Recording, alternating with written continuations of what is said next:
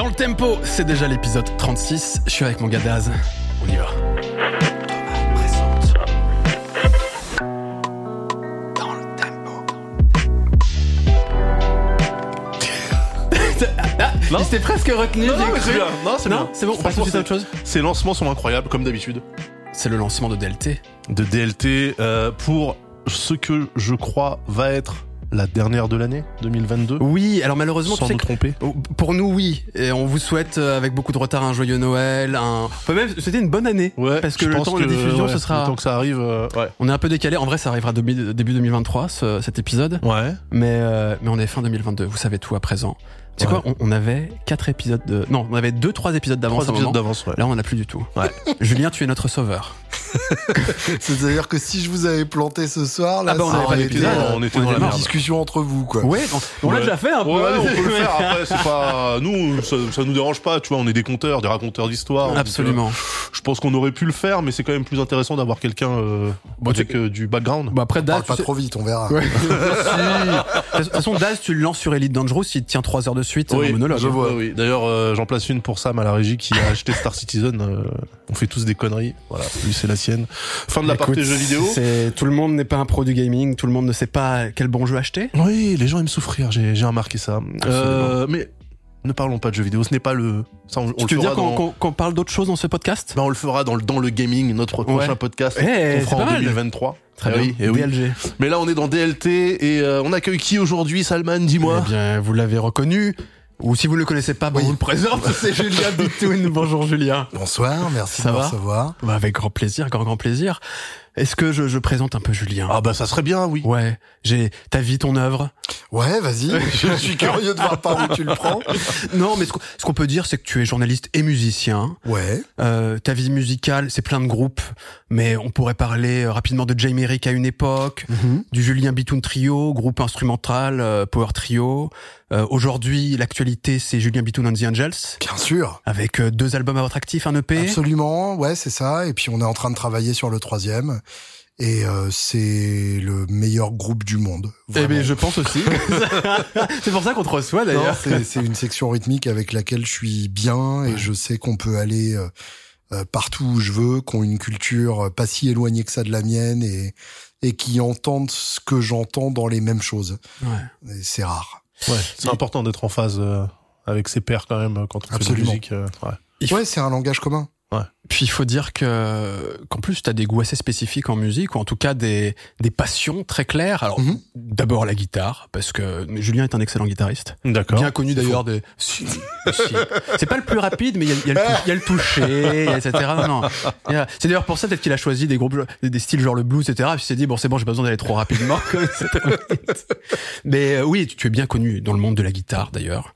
Ça, oui, Euh, pour t'as- le coup. oui. Ouais, tu, bah, tu, as, tu fais des vidéos régulièrement pour Guitar Village, qui est un, un magasin assez réputé. Euh, t'as bossé pour Woodbrass Deluxe à une époque. Tu gérais d'ailleurs le Bien lieu. On, on t'a vu passer dans plein de magazines, Guitare Extrême, Guitar Part. euh, bon, euh, voilà, tu es très identifié dans le milieu. Euh, chanteur aussi d'ailleurs hein, dans les dans plusieurs de tes groupes. Par défaut. par parce défaut. que j'ai pas trouvé de bon chanteur euh, qui avait un accent anglais qui me donnait pas envie de, de me creuser les tympans Ouais. euh, à coups de tison. Donc euh, voilà, je, je m'y suis mis. Et puis euh, comme euh, comme disait euh, Queneau, c'est en écrivant qu'on devient écriveron. Donc euh, voilà, c'est en chantant que je suis devenu chanteur. Chanteron. Eh ben, Mais du coup, euh, ça chante en anglais alors de, de ce que je comprends. Ça essaye.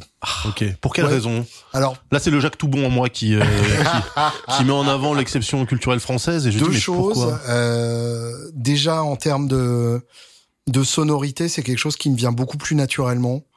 Euh, j'ai essayé de chanter en français euh, quand j'accompagnais des des chanteuses et chanteurs pour faire les chœurs Mhm. et vraiment ça ça sortait pas bien pour Ouais, moi. t'aimes pas comment ça sonne ouais, même enfin j'en étais pas capable quoi, vraiment. D'accord. Ok. Et, euh, et puis après, même en termes d'écriture de paroles, j'ai euh, j'ai une affection pour les couches de signification accrochées à, à certains mots euh, anglophones plus que certains mots francophones. Mhm.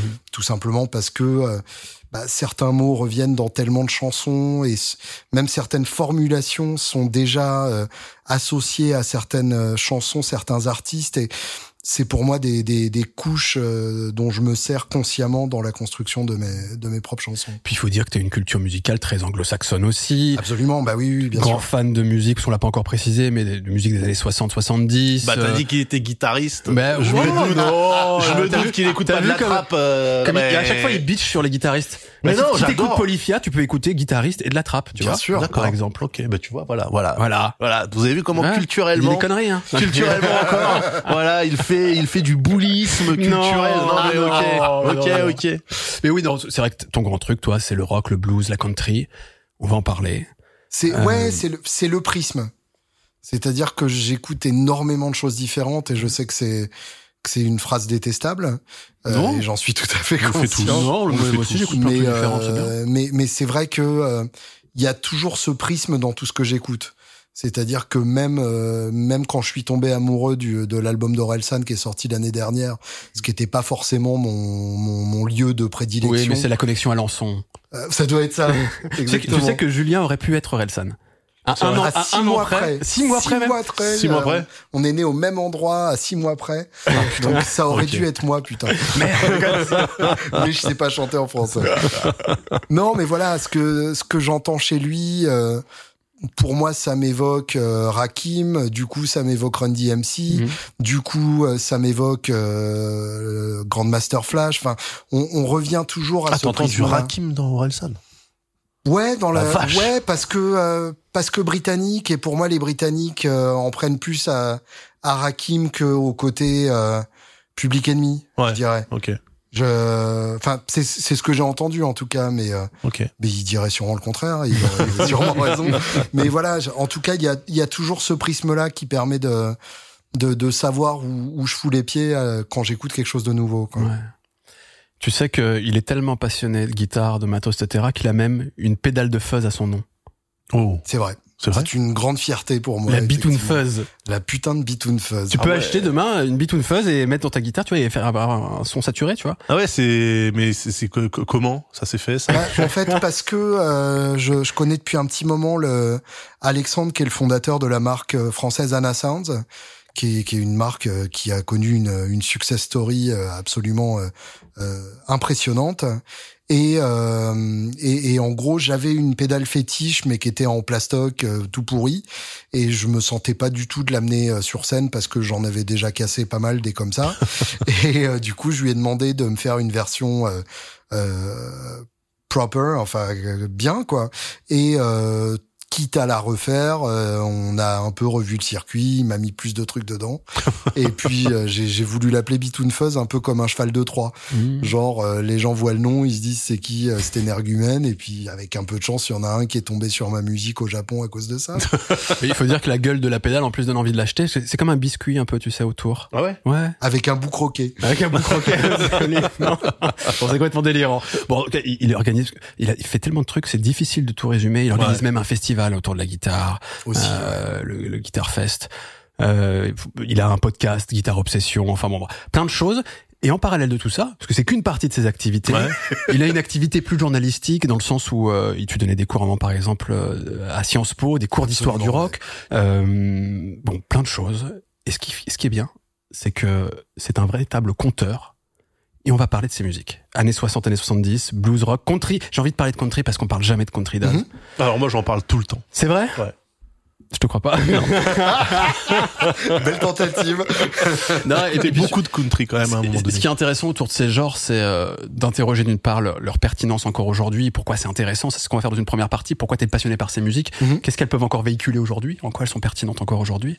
Et puis dans un deuxième temps, parler plus de préservation, parce que t'as même euh, été commissaire d'une exposition pour les, les- les 70 ans de, de la Les Paul, qui a une guitare mythique, la Les Paul de chez Gibson. Même moi je connais. Bah oui. Et euh, donc on sent vraiment qu'il y a aussi un désir de transmettre un patrimoine, de Bien le sûr. préserver, etc. Et ça, j'aimerais qu'on en parle aussi. Même pas un désir, c'est un besoin. Ouais.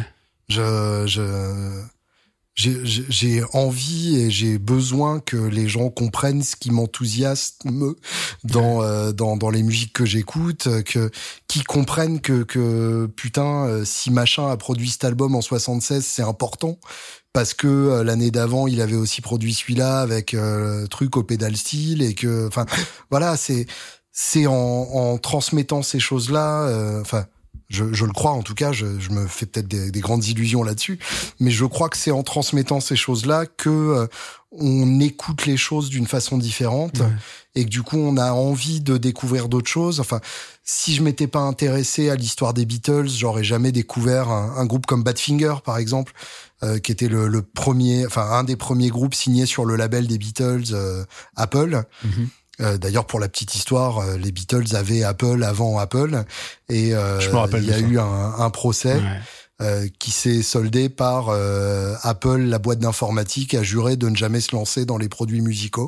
Lol. C'est ce que ça a donné. Oups.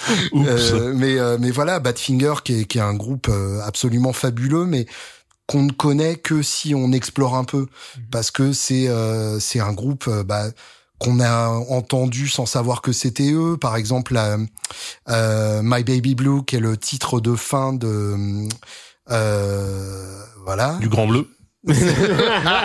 presque. Non, euh, cette série magnifique Breaking Bad. Ah, La scène de fin de Breaking Bad, c'est un titre entier de Badfinger. Et on s'écoute un extrait de Baby Blue Ah pour bah, avoir avec grand idée plaisir, Allez, vas-y. C'est parti, je lance ça. C'est une grande chance qu'on a euh, maintenant grâce à Daz. De se faire démonétiser les vidéos.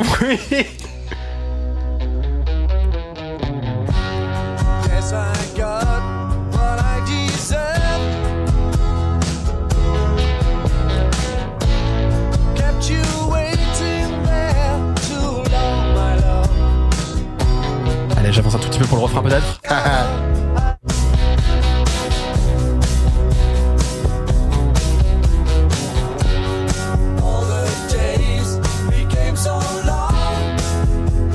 Trop tard, t'es sur le deuxième couplet. Merde, c'est vrai. Écoute, je connais pas le morceau. Ça ressemblait à un Ça refrain. ressemblait près, en tout cas ça avait varié par rapport à la Non, et, et eux, pour la, pour la petite histoire, les journalistes croyaient que c'était euh, les Beatles sous un pseudo. Ouais. Parce il y a que, clairement euh, son commun, en Ah commun bah, en termes de songwriting, en, en termes de, de même d'enregistrement, il y a, Ouais. il y a un truc. Et effectivement, moi, Les harmonies étant, euh, vocales. euh, mais grave. ouais. Moi, étant chien de Beatles, euh, après avoir épuisé tous leurs albums, euh, voilà, j'ai trouvé là-dedans, euh, mais avec une sensibilité propre, plus de riffs un peu gras, euh, Mm. une écriture spécifique, une histoire tragique qui va avec. Enfin, tout est parfait, quoi. T'as t'as vu comme il y a même à peine besoin de le lancer. Ouais, mais c'est cool. La machine Bitoun. non, non, mais c'est très très cool. La non, mais voilà, tout, tout ça pour dire, c'est euh, c'est en sachant euh, d'où d'où toutes ces musiques viennent et et en connaissant quelques noms que que on acquiert l'envie de tout explorer et, euh, et et en fait mon but n'est pas d'être euh, une encyclopédie euh, ambulante euh, ça m'intéresse pas il y a y a Wikipédia euh, qui fait très bien ce, ce travail là euh, j'ai pas besoin de connaître la, la, la date de sortie de chaque album euh, et ou même le label de sortie si c'est pas euh, un truc euh, genre Motown ou Stax qui fait sens. Mais par contre, euh, ce qui est intéressant, c'est de faire les liens. Mhm. C'est euh, de savoir que euh, un tel qui jouait dans tel groupe a aussi joué. euh, par exemple, c'est les c'est les mecs de Badfinger justement qu'on entend à la guitare acoustique derrière George Harrison pour All Things Must Pass parce que euh, production Phil Spector à l'époque, Phil Spector qui considérait que plus on met d'instruments, mieux ça sonne, Mhm. et du coup euh, cinq ou six couches de guitare acoustique, et c'était les gars de Badfinger qui les jouaient en live, Mhm. avec Peter Frampton qui était aussi dans le coin. Ah ouais, ok. Tant qu'à faire. Bah, quand t'es George Harrison, tu peux Tu peux te demander permettre de ramener des avec, copains. avec Phil Collins et Ringo Starr à la Mhm. batterie. T'as vu comment on apprend plein de choses Mais c'est bien Moi, cet album, c'est important. c'est c'est l'album de la frustration de toutes les chansons qu'il a pas pu sortir sur les albums des Beatles. Donc genre J'ai jamais euh, quand- écouté, je pense, Ah, l'album de trop George beau. Harrison. C'est trop trop beau et le le, le remaster euh, 2020 est intéressant. Ok, C'est c'est une version euh, déspectorisée, ok. donc avec moins Parce de reverb. Sound. euh, Ouais, c'est ça. Ouais, Un peu moins euh, un, un- un peu moins euh, nuageux. ouais. Ce qu'on va faire, c'est rentrons pour dans cette continuité, rentrons dans cette première partie. On disait tu es passionné de ces musiques, pourtant t'as 39 ans, donc t'es- c'était pas Ouais. des musiques que t'as connues Ouais, entre pas- guillemets c'est dans, pas dans ta jeunesse. Bien sûr. Euh, tu vas nous Bah, parler de indirectement si Ouais. parce que j'ai j'ai en- j'ai j'ai grandi quand même à l'époque de Nirvana, des Guns. Tu y vois une filiation directe? Oui, c'est Ouais. de la musique euh, rock à guitare. Ouais. C'est de la musique de songwriter. euh, Est-ce que C'est- justement le, le lien que tu fais aussi parce que euh, j'ai fait de manière un peu euh, vulgaire comme ça, tu vois le package blues euh, country rock, Mhm. mine de rien, c'est un peu de sens peut-être de les rassembler aussi. Est-ce qu'il y a du commun Il y a. C'est c'est la même chose. Ouais. C'est Pourquoi? Enfin, c'est c'est le c'est le même dessin avec du coloriage différent dedans. Euh, mais c'est c'est que des musiques d'origine euh, d'origine blues de toute façon.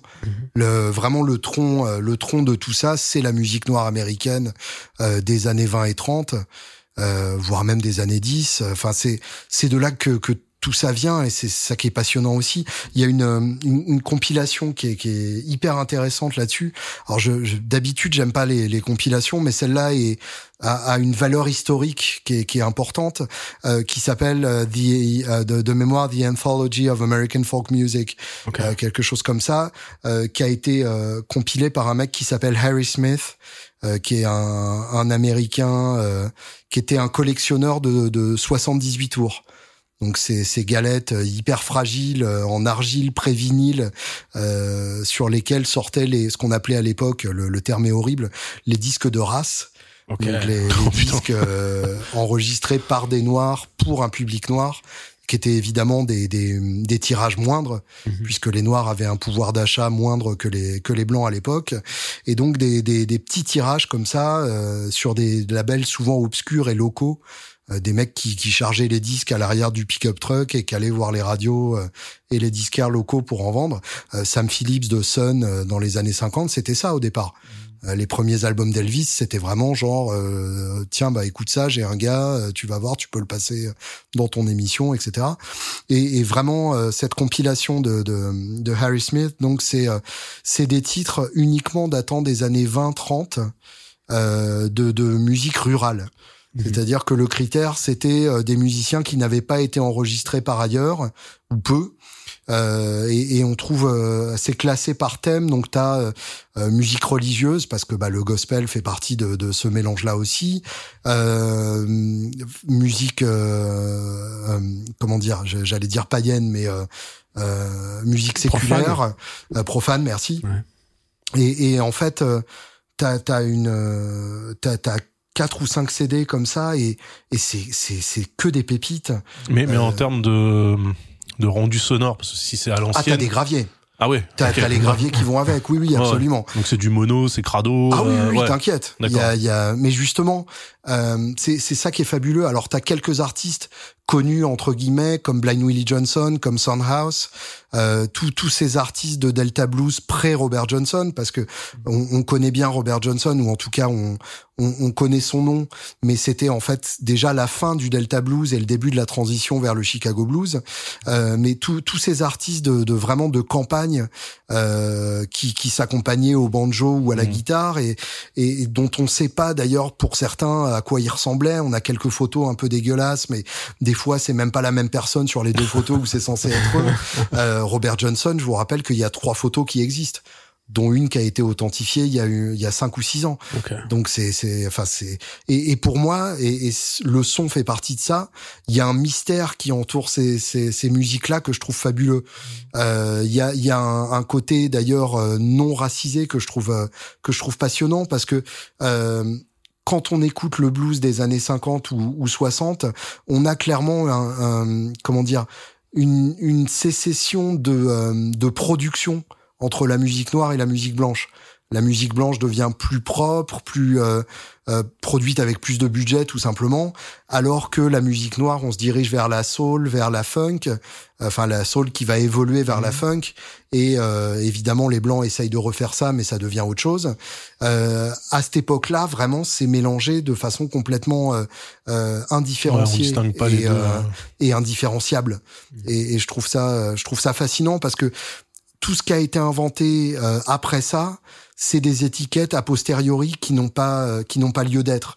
Ce qu'on appelle rock and roll, c'était déjà une musique que faisaient les Noirs dans les années 40, qui a été reprise par les Blancs euh, en 54, et c'est à partir du moment où les Blancs s'en sont emparés que c'est devenu le rock and roll.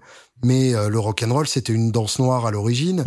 Euh, si on prend Sister Rosetta Tharpe, qui est, qui est une artiste d'une importance colossale, et je, je Grande pourrais jamais aussi. euh, euh, surestimer l'importance de, de Rosetta Tharpe euh, en tant que guitariste, en tant que chanteuse, en tant que compositrice, en tant que performeuse, euh, en tant que pionnière euh, femme lesbienne noire euh, dans le music business. Si, si on prend euh, donc Sister Rosetta Tharpe, elle faisait déjà de la musique qu'on qualifiera de rock and roll quand les blancs s'en empareront quatre ou cinq ans plus tard.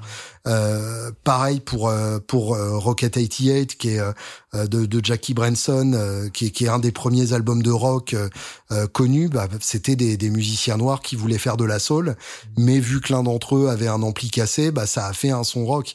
Euh, et et c'est euh, en fait c'est euh, les premières traces de saturation. euh, Ouais, exactement. Ouais. C'est mais c'est c'est c'est c'est fascinant. Et euh, et cette compilation vraiment me me tient à cœur parce que c'est aussi proche qu'on pourra se rapprocher des des racines de de la chose. Euh, après ça, ça devient plus compliqué de de s'y retrouver. Est-ce que euh, on peut d'ailleurs établir une forme, euh, si ce n'est d'arbre généalogique, mais de euh, parce que là on a parlé du blues, du rock, on, on connaît un peu plus cette filiation. Comment se place la country dans tout ça? Euh, On a souvent le cliché, même moi je l'avoue, j'ai en partie ce cliché, de se dire en gros la country c'est c'est le pendant blanc Mmh. euh, de toutes ces musiques d'une certaine manière. C'est pas vrai. Bah, Ou à Un moitié. peu quand même. Si, si, c'est c'est vrai en. Mais ça se mélange, c'est ça que je veux C'est dire. vrai en termes de marketing. Ouais. Euh, c'est pas vrai en termes de musique. Ouais. C'est-à-dire que musicalement, country et blues, c'est la même chose. Ah ouais? C'est-à-dire que euh, ça peut être joué euh, avec des sensibilités différentes, mais euh, les chansons n'ont pas de grosses différences entre elles. Mhm. Euh, si on prend Hank Williams par exemple, qui est, qui est euh, un peu le, le, le saint-père de la country et, et qui un vous avez artiste, dédié euh, un EP avec absolument. euh, avec Julien Pitou dans The Angels. ouais. Euh, absolument, parce que il est important. Ouais. Euh, c'est c'est un artiste dont les chansons ont été reprises par euh, par tout le monde. Euh, de euh, de Nick Cave à Elvis Costello euh, en passant par Johnny Cash enfin c'est c'est large c'est très très large. Et euh, Hank Williams par exemple la moitié de ses chansons se terminent par blues. Euh, Love Sick Blues Long Gone Lonesome Blues etc euh, donc la, la- la distinction est vraiment euh, est vraiment pas évidente. Country music, c'est la musique de la campagne, donc par définition, les, les Noirs qui, qui travaillaient dans le sud des États-Unis vivaient à la campagne. Donc leur musique, dans le sens le plus pur du terme, est country. Tout ça, en fait, c'est ça, des... ça a vachement évolué ça parce que Bien sûr. pour moi tu dis country, je pense euh, rodéo, cowboy, pick-up, Absolument. euh, banjo, euh, Complètement. grattoir à linge là, enfin tu vois On- le on peut Mais ce qui est intéressant, de- justement, c'est que le banjo, c'est un instrument d'origine africaine. Hmm. Donc, il y a, il y a un mélange qui est, qui est, qui est très difficile à, à séparer. Euh, et, euh, et par rapport à ça, en fait, c'est juste des couleurs qui ont été données euh, et, et une séparation qui s'est faite dans les années 50 à peu près, à un moment où les deux marchés se sont séparés, où on a eu un marché de musique blanche et un marché de musique noire, tout simplement au moment où la, la musique est devenue profitable. Euh, la musique enregistrée est devenue profitable. Et donc on a des artistes comme euh, la première génération euh, euh, des, des, des, des countrymen euh, rock and roll que sont euh, euh, Johnny Cash, Elvis Presley, euh, Jerry Lee Lewis. Tout ça, c'est des artistes où en fait c'est la première génération de rock de rock and roll qu'on appelait rockabilly à l'époque. Entre parenthèses, rockabilly, c'est un mélange de rock and roll qui était donc une danse euh, de noir et euh, hillbilly qui veut dire bouseux qui était une façon euh, euh, péjorative de parler des blancs euh, dans les campagnes. Donc rockabilly, c'est revendiquer ce côté euh, euh, bouseux et, et et, et ce mélange des couleurs dès le dès le terme même. Mais si on prend donc tous les artistes de cette première vague, ils sont un mélange de, de ces deux tendances que sont ce- ces trois tendances que sont le blues, le gospel et le country. Et selon les artistes, on les a à des dosages différents. Johnny Cash est plus euh, country que euh, que blues. Elvis est plus gospel que country. Euh, Jerry Lee Lewis est quelque part dans sa planète, mais euh, mais ces, ces artistes-là en fait avaient déjà ces trois couleurs-là et, euh, et c'est de toute façon l'histoire du rock est une histoire de mélange successif de tendances et d'assimilation successive de tendances et, et d'emprunt et, et on dirait à l'heure actuelle de euh, de, de, de, de- comment dire De créolisation. d'appropriation culturelle euh, plus ou moins dégueulasse, mais qui en fait ont, ont, ont donné euh, des, des, des trucs géniaux. Est-ce qu'on s'écouterait pas un petit peu comme tu as cité Bien par sûr, exemple Hank avec Williams est-ce qu'il y a un morceau que, tu apprécies en particulier? Donc on, le disait, pionnier, country, euh, figure importante. Il y, a, un titre, si, euh, les gens connaissent pas, euh, I'm So Lonesome I Could Cry, qui est, un titre à, se pendre tellement il est beau. C'est parti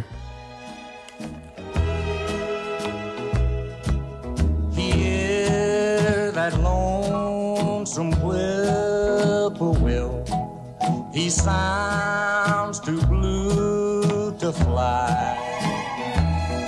The midnight train is whining low. Je sens que c'est cadencé comme le, le trot d'un cheval. C'est le, c'est le train. Ouais, c'est ça. hein. Toute la musique du sud américain euh, vient, euh, vient du train. Ah ouais, vraiment. C'est vraiment la culture du train. La- L'harmonica, c'est le sifflet du train. Tout vient de là. Et, et d'ailleurs, c'est une version de merde que tu viens de puisque euh, J'ai pris il- la première Il y a qui des cordes en la- Oui, il y avait des plus cordes à qui droite, n'étaient là. pas là, Ouais. et à gauche, il y a un petit piano à la con Ouais. qui n'était pas là à l'origine non plus. Ah bah bravo, tu vois, tu. Non, mais c'est c'est intéressant justement parce que là, les arrangements le font font pencher du côté country Ouais, euh, complètement. ouais. plus arrangé à la Ray Charles euh, deuxième période.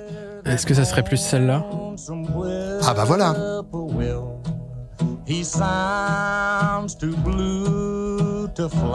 Bah, du coup, j'ai l'impression peu qu'il y a moins de trucs. Ah bah oui.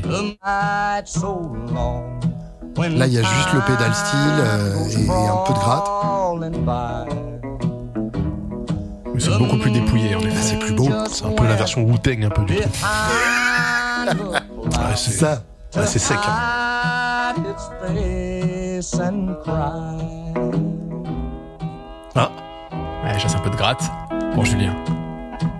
lap style C'est vrai. en accordage hawaïen à l'époque. Ouais, on sent avec la, la variation de ton là. C'est ça. Ouais. C'était la grande mode de la musique hawaïenne à l'époque. Encore une appropriation culturelle. Bon, je, tu sais, on a toujours peur des droits sur YouTube et bon, bah, c'est déjà mort là. C'est Mais... jamais- Non mais dé- démonétiser, on accepte. Ouais. Par contre, Ah oui, quand- striker, quand- c'est chiant. striker, c'est relou. Ok. Est-ce que, euh, est-ce que t'as parlé ensuite d'une première vague Mhm. euh, rock'n'roll, mais qui s'inscrit quand même dans la country euh, Tu parlais de Jerry Rockabilly, Lewis, ouais. rockabilly. Euh, quelle figure ressort le plus Bah, Qu'est-ce ce qu'on pourrait a- ce écouter qu'on appelle le rockabilly, c'est vraiment cette euh, cette toute première époque, euh, l'époque de qu'on considère généralement comme la naissance du rock, Mhm. euh, qui en gros est euh, de 54 à 58. Euh, c'est une période très courte mais mais très intense où on a bah, en gros toutes les productions des disques Sun. Donc euh, Elvis, Carl Perkins qui est, qui est le- l'auteur de Blue Suede Shoes, Mhm. euh, Jerry Lee Lewis dont je parlais tout à l'heure, euh, Wolf, euh, Chuck Berry, tous ces artistes-là, Johnny Cash. Enfin, c'est vraiment la découverte de ce de ce style-là et c'est intéressant parce que euh, encore une fois, c'est assez roots. On est dans une musique qui est loin des, des caricatures euh, qui en qui qui seront euh, qui deviendront après. Euh, je, je je mets la fin en 58 alors parce que certains meurent à ce moment-là. Euh, c'est en général euh, dans les premières périodes, c'est des gens qui meurent jeunes. Hank Williams, euh, le premier, euh, à 29 ans, euh, Ah ouais. un, un 1er janvier à l'arrière d'une Cadillac en chemin pour un gig, ce qui est quand même assez rock comme mort. Euh, mais, euh, mais mais de manière générale, c'est des c'est des albums très dépouillés. Euh, Johnny Cash à la première époque, il y a pas de batterie. Euh, il coince un billet de de- d'un dollar euh, dans les cordes de sa guitare pour faire le timbre de la caisse claire. Et, euh, et il joue de l'acoustique sans euh, sans fréter de notes juste pour avoir le côté euh, percussif qu'il aurait eu avec un batteur. Donc on est vraiment dans, dans du bricolage euh, de, de, de bouseux. Et, et c'est ça qui est beau parce qu'il y a une un, un certain enthousiasme de, de cette naïveté euh, qui qui retrouveront pas de cette même manière ailleurs. Du coup, c'est la, c'est la contrainte qui crée l'art un petit peu. Toujours. Ouais. Mais du de, coup, la, de la même manière que quand les Britanniques ont, se sont emparés de, de, de cette musique-là, euh, c'était la mode de ce qu'on appelait le skiffle, qui était un, euh, une musique qui se jouait avec euh, des, des instruments de bricolage, la, la contrebassine, le, des, des guitares toutes pourries, inaccordables. C'est le, le groupe, enfin le style par lesquels ont, ont, ont commencé les Beatles, les Who, Jimmy Page. Tous faisaient du skiffle à l'origine et c'était un, un, un style qui reprenait du Delta Blues, mais euh, avec des codes britanniques. C'est ce qu'on retrouvera dans le punk en 77 avec le côté tu montes un groupe d'abord et t'apprends à jouer de ton instrument ensuite. ce qu'on retrouvera dans le grunge en 91 avec euh, arrêtez avec vos solos, euh, on s'en fout. Enfin, régulièrement, on a des des retours comme ça au, au sens original du, du rock et euh, qui, qui pour moi est vraiment un, un credo. C'est euh, d'abord qu'est-ce que t'as à dire et ensuite tu trouves le moyen de le dire. Ouais. Mais le plus important, c'est d'avoir quelque chose à dire. C'est pas d'avoir les moyens de, de dire tout et n'importe quoi. T'évoquais Carl Perkins tout à l'heure, Blue Suit Shoes. Avec C'est putain, allez, un petit extrait. C'est sûr, on va se faire shooter. Two for the show, three to get ready. Now go, cat, go, but don't you step on my blue suede shoe. You can do anything but lay off of my blue suede shoe. But you can knock me down. Face, slander my name all over the place, and do anything that you wanna Mais ça, Ah, c'est. Si, si t'écoutes là les mises en place, ils sont à la ramasse. J'adore. Tu sais, ils ont pas regridé sous Pro Tools quoi. Là, il y a, Y a pas de quantification, vraiment- tu veux dire Non, c'est ça. Il y a, il y a, il y a pas, il y a, il y a pas une caisse claire qui est en même temps que la, la, la guitare et pourtant ça marche. Excuse-moi. euh, je Non, non, non, ouais, ma, ma question, c'est du coup, euh, ce morceau-là, enfin, pour moi, Blue Sweat Shoes, c'était Elvis Presley, du coup, c'est Il l'a repris ensuite, c'est Bien sûr. C'est Elvis qui a repris ça. El- Elvis de toute façon n'a pas composé de, de musique ou presque pas. D'accord. Tous les succès d'Elvis, c'est des, auteurs extérieurs. Et, ça n'enlève rien à la grandeur d'Elvis d'ailleurs. C'est aussi ça qu'on apprend quand on se penche sur sur l'histoire de la musique, c'est qu'il y a une époque où compositeur c'était un métier à part. Mhm. C'était euh, c'était des gens qui allaient travailler de 9h à 17h euh, dans une petite pièce avec un piano et qui sortaient avec trois chansons euh, par jour et et, et des, des chansons magnifiques ont été écrites de cette manière-là. Mhm. Euh, c'est c'est que à partir des Beatles euh, et des années 60 qu'on a commencé à à, à associer euh, chanter une chanson de façon la- convaincue et le fait de Ouais. l'avoir euh, écrite. Ouais. Mais en fait, tu peux chanter une chanson mieux que la personne qui l'a écrite. Il y a pas de raison. Ouais. Et, et justement, Perkins en est un bon exemple parce que finalement, a posteriori, à côté de la version d'Elvis, sa, sa version est un peu euh, plomb-plomb et, et Mm. hyper euh, au fond, alors que celle d'Elvis est nerveuse et, et, et ça pue le sexe, alors que celle de Perkins, euh, c'est- c'est c'est pas nécessairement le cas. Là, ce qu'on vient d'écouter, c'est euh, c'est fin 50, euh, d'après ce que je C'est vois. milieu 50, ouais. Milieu 50. Euh, toi, c'est parce qu'on évoquait tout à l'heure les années 60-70 plutôt. C'est- C'est pionnier, c'est la période que tu préfères. Tu préfères ce qui est encore après, tu, sans hiérarchie. Enfin, tu vois, c'est de manière un peu schématique, ouais, j'ai- évidemment, mais est-ce J'ai que pas de préférence, c'est juste que euh, euh, naturellement, je réécoute euh, plus volontiers les, les, les trucs les plus déshabillés. Ouais. C'est c'est euh, c'est peut-être l'âge, euh, mais euh, mais effectivement, quand euh, quand j'ai envie de de- d'écouter de, la musique euh, dans la voiture avec mes petits, euh, en général, c'est c'est plus Hank Williams que que ACDC qui qui vient. Euh, alors que c'est grâce à ACDC que, que ma vie a tourné vers la musique et ça reste encore quelque chose que j'adore et que je, je tiens à transmettre à mes enfants. Mais euh, mais c'est vrai que c'est il y a y a y a une évidence de cette musique là qui fait que que il y a, y a un côté euh, l'eau est plus pure euh, quand on se rapproche de la source. Et, euh, et du coup plus désaltérante aussi quand on a quand on a besoin d'écouter de la musique. Et euh, et, euh, et et je pense aussi que j'ai toujours ce côté à à vouloir défendre la, la veuve et l'opprimé et et à défendre des artistes qui sont pas forcément aussi connus ou en tout cas dont on ne parle pas forcément assez euh, et je, vous vous avez pas besoin de moi pour euh, pour comprendre que les Beatles ou les Rolling Stones c'est excellent. Euh, même les Who, je pense que vous vous êtes débrouillé pour les trouver tout seul. Euh, alors que euh, forcer les gens à écouter Hank Williams ou Rosetta Tharpe euh, ou, ou même Howlin' Wolf ou Muddy Waters, euh, c'est plus euh, c'est c'est plus ma mission parce que c'est pas des choses que les gens feront euh, euh, peut-être de, de prime abord. Qu'est-ce que c'est d'ailleurs Daz, si t'as un, un avis là-dessus, tu me diras. Mhm. Est-ce en quoi ces musiques encore aujourd'hui sont pertinentes? Non pas dans le sens, c'est parce que c'est de la bonne musique, c'est de la musique qu'on aime écouter, etc. Ça c'est c'est une chose, mais euh, est-ce que on retrouve encore un héritage de ces musiques aujourd'hui, d'une part, euh, voir est-ce que un revival ou un retour, est-ce que, enfin tu vois. Quel sens ça peut avoir d'écouter encore ces musiques aujourd'hui, d'y être attaché? Et est-ce qu'on espère aussi euh, que ça revienne d'une certaine manière ou... Alors que ça revienne, moi je me méfie toujours. Ouais. Parce que euh, j'ai horreur du euh, j'ai horreur de la musique comme euh, comme euh, comment dire comme déguisement. Ouais. Voilà, c'est ça le terme que je cherchais. Euh, j'ai horreur du côté, euh, je porte un costume de 1934 euh, avec une guitare de 37 euh, et du coup je vais avoir euh, le- l'esprit de, de l'époque. Euh, pour moi, les, les héritiers du, du Delta Blues euh, à l'heure actuelle, c'est Beyoncé par exemple. Ok. Euh, L'album Lemonade, je sais pas si vous avez vu le le film qui est associé à Lemonade euh, où elle est dans une grande mansion euh, coloniale. Euh, enfin ces, ces, ces grandes euh, sur les plantations. et- voilà, exactement. Où elle est habillée en, en maîtresse de plantation et il y a, il y a tout cet héritage là dans dans cette euh, dans cet album. On est dans l'héritage gospel de cette époque-là. On est dans des références au blues euh, plus ou moins indirectes, euh, notamment par euh, par Jack White qui est en featuring sur un titre. Donc pour moi le le le- l'important c'est que ces musiques-là restent vivantes à travers leur leur réappropriation par euh, par des musiciens actuels. Mhm. Euh, ça m'intéresse pas de, de voir quelqu'un qui fait la même chose que, que en du cosplay, 1935 euh, ouais.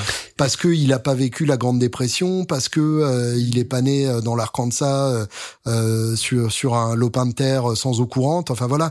Donc ça ça m'intéresse pas de de ouais, le côté cosplay effectivement ne m'intéresse pas. Et pourtant, toi, tu es capable de sortir un album de reprise. Je crois que c'est l'album Chicken and Waffle, je suis pas sûr. Absolument. Euh, donc, c'est pas Oui, mais il se déguise pas. C'est voilà. Ouais, c'est ça la différence. C'est fait, euh, c'est c'est que en fait, ça me tombe bien que tu m'en parles parce que euh, c'était une démarche vraiment euh, hyper consciente. C'était prendre que des titres euh, où à l'origine il n'y avait que de la guitare et du chant et de les adapter en trio. Donc vraiment, euh, le, le but c'était. Alors, j'ai tendance à dire que c'est du reverse engineering de Led Zeppelin.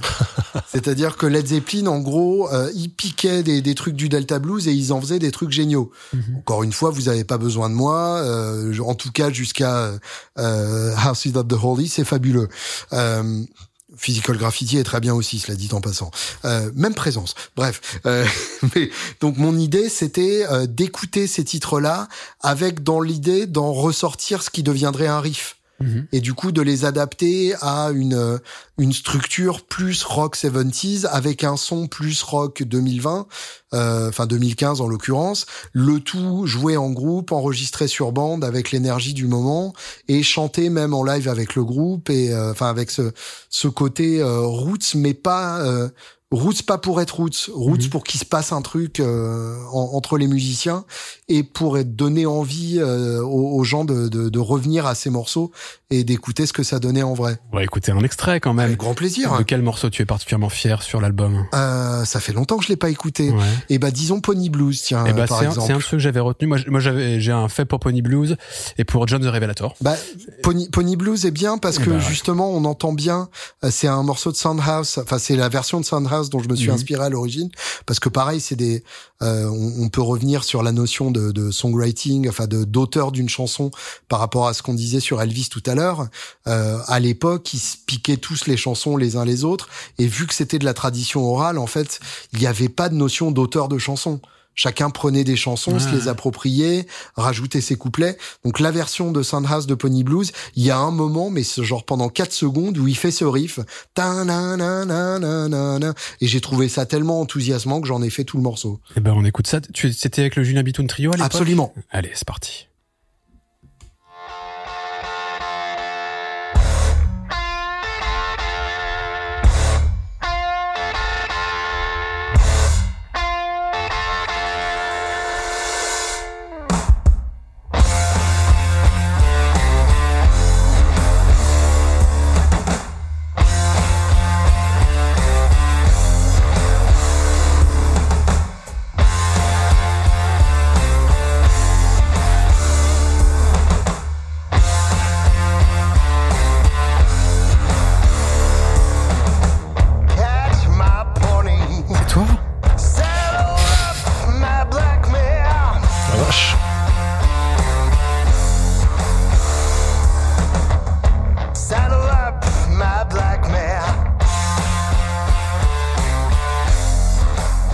Côté Led Zepp, il est là aussi. Hein. Bien sûr. Ouais. Bien sûr, et, et c'est c'est ça qui est intéressant dans cette musique, c'est que j'ai essayé de, re- de respecter aussi euh, le côté bordel des structures d'origine, parce qu'en fait, vu qu'il s'accompagnait tout seul, il y a plein de mesures impaires, il y a y a Mhm. plein de bordel de mise en place à la con, et euh, et, et typiquement, c'est une musique qui mérite de euh, de, de prendre le temps parce que souvent c'est des structures à un seul accord. Enfin, pour pour cet album, j'ai souhaité aussi garder ce côté-là euh, potentiellement ennuyeux. Euh, du, du côté un seul accord parce qu'en fait le- la structure à 12 mesures du blues les trois accords euh, qu'on connaît c'est un truc qui n'apparaît que dans les années euh, fin 30 euh, début 40 Donc euh, avant ça, c'était beaucoup de structures à un seul accord ou deux accords et et ça prend un sens complètement différent euh, sur euh, sur Nobody's Fault But Mine euh, que tu que tu citais tout à l'heure. Ou- Non, d'ailleurs non, mais tu Non, le citais mais, pas. mais tu le Mais, cites maintenant. Voilà, que je cite maintenant.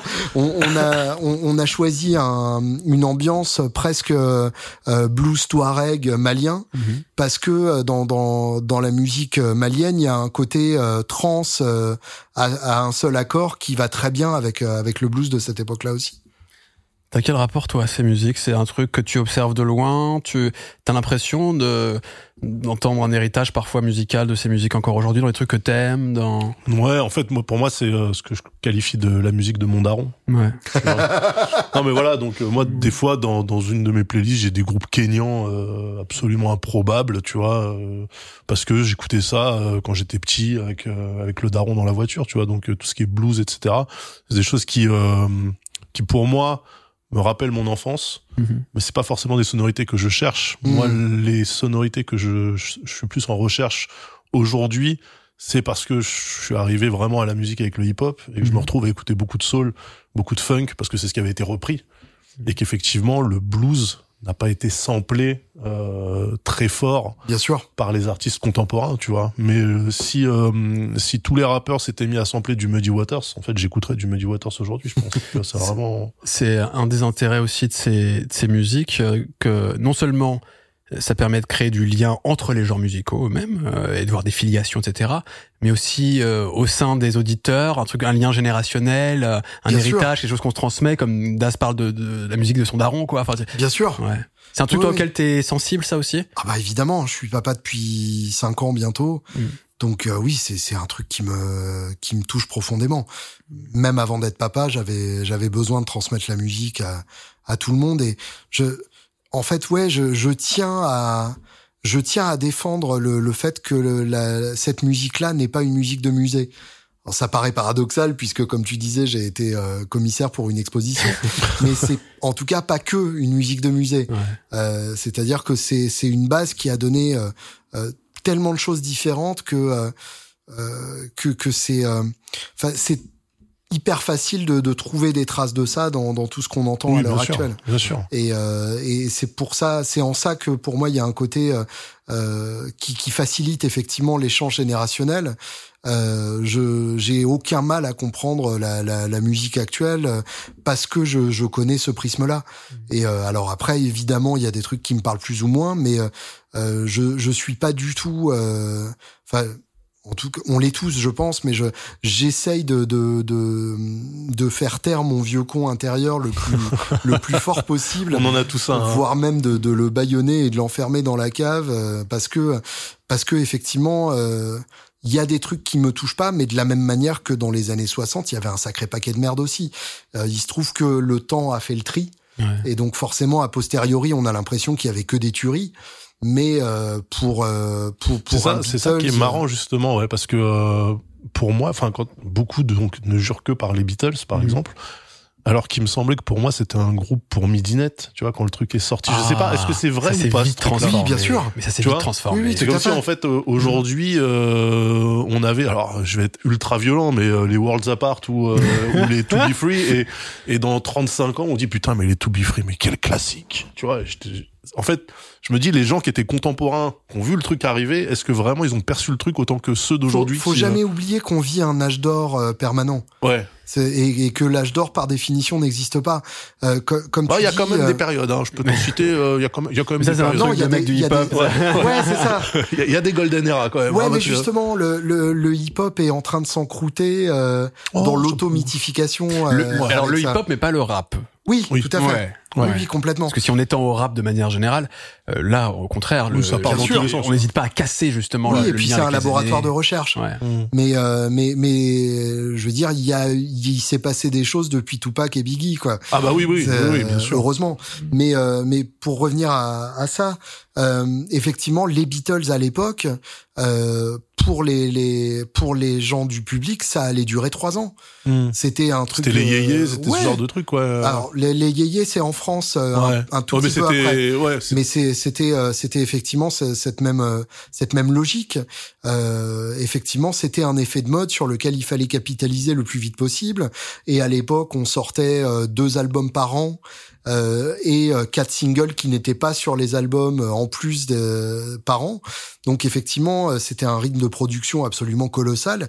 Il y a des, des mièvreries des, des Beatles euh, que euh, que je réécoute pas nécessairement avec grand plaisir. ouais. Après, effectivement, il y a un génie du, du songwriting qui est, qui est indéniable, mais euh, mais qui, qui qui peut être indéniable aussi chez euh, euh, chez les gens qui écrivent les morceaux de Taylor Swift, euh, qui qu'on retrouve chez Dynamite de BTS, qui est un morceau complètement dingue dans la structure. Euh, après le j'ai j'ai j'ai j'ai coutume de dire les arrangements c'est c'est le vêtement qu'on va donner à la chanson.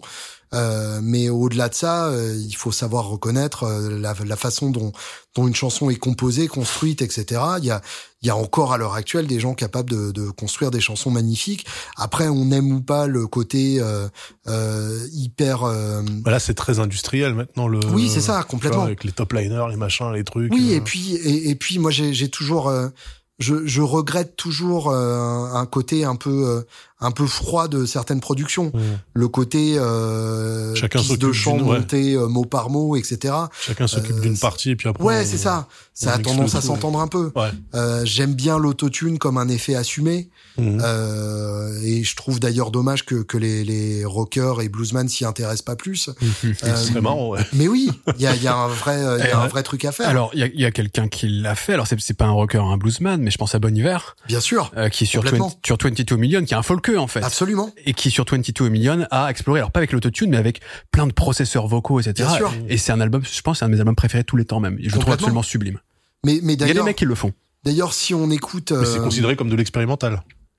Du Oui, oui, oui. mais ça l'est pas vraiment. Ouais. En fait, ça reste assez Si on accessible. écoute Jesus de, de, de Kanye West, Ouais. alors, je sais pas si on a encore le droit de parler de Kanye West. Ah, le- voilà. Mais, euh, Ouais. Ah, bah, quand même, oh, Ah. il faut séparer au moins pour cette émission. Ah non, non, non, le dis pas jusqu'au bout, s'il te plaît.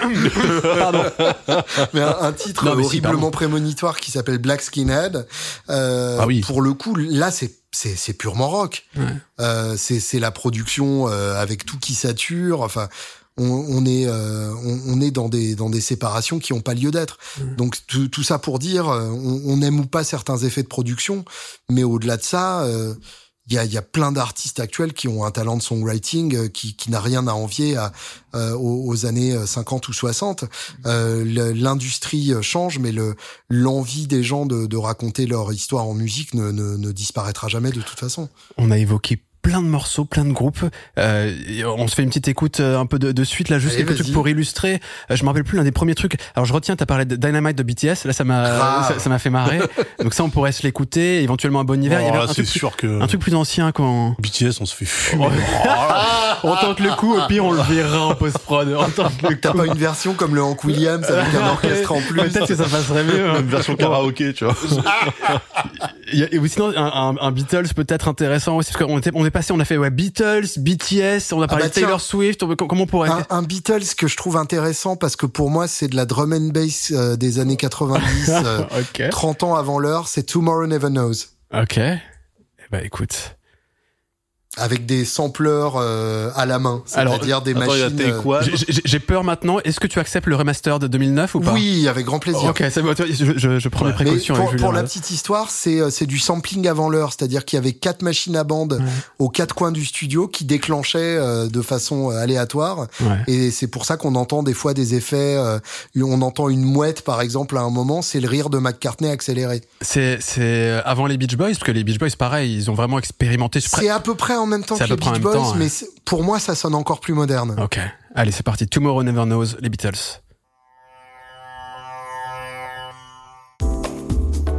Et non, ce ne sont pas les Beatles, mais bien moi, François, le monteur de l'émission. Je suis au regret de vous informer que pour des raisons de copyright, nous ne pouvons pas diffuser d'extrait de Tomorrow Never Knows. J'en profite également pour vous souhaiter une excellente année 2023. Attention, l'émission va reprendre. Merci pour votre compréhension. Je me souviens encore du moment où j'ai découvert ce titre parce que Ouais. c'est pas un single, donc c'est pas un titre Ouais. euh, connu des Beatles. Il est caché en fait en dernier euh, sur Revolver. Et, et je me souviens du jour où, en rentrant à la maison, je suis tombé là-dessus parce que euh, euh, Revolver avait tourné dans le bus et dans le RER. Et, et je me souviens m'être arrêté devant la porte de la maison pour l'entendre en entier parce que bah je- j'avais jamais entendu un putain de truc pareil, quoi.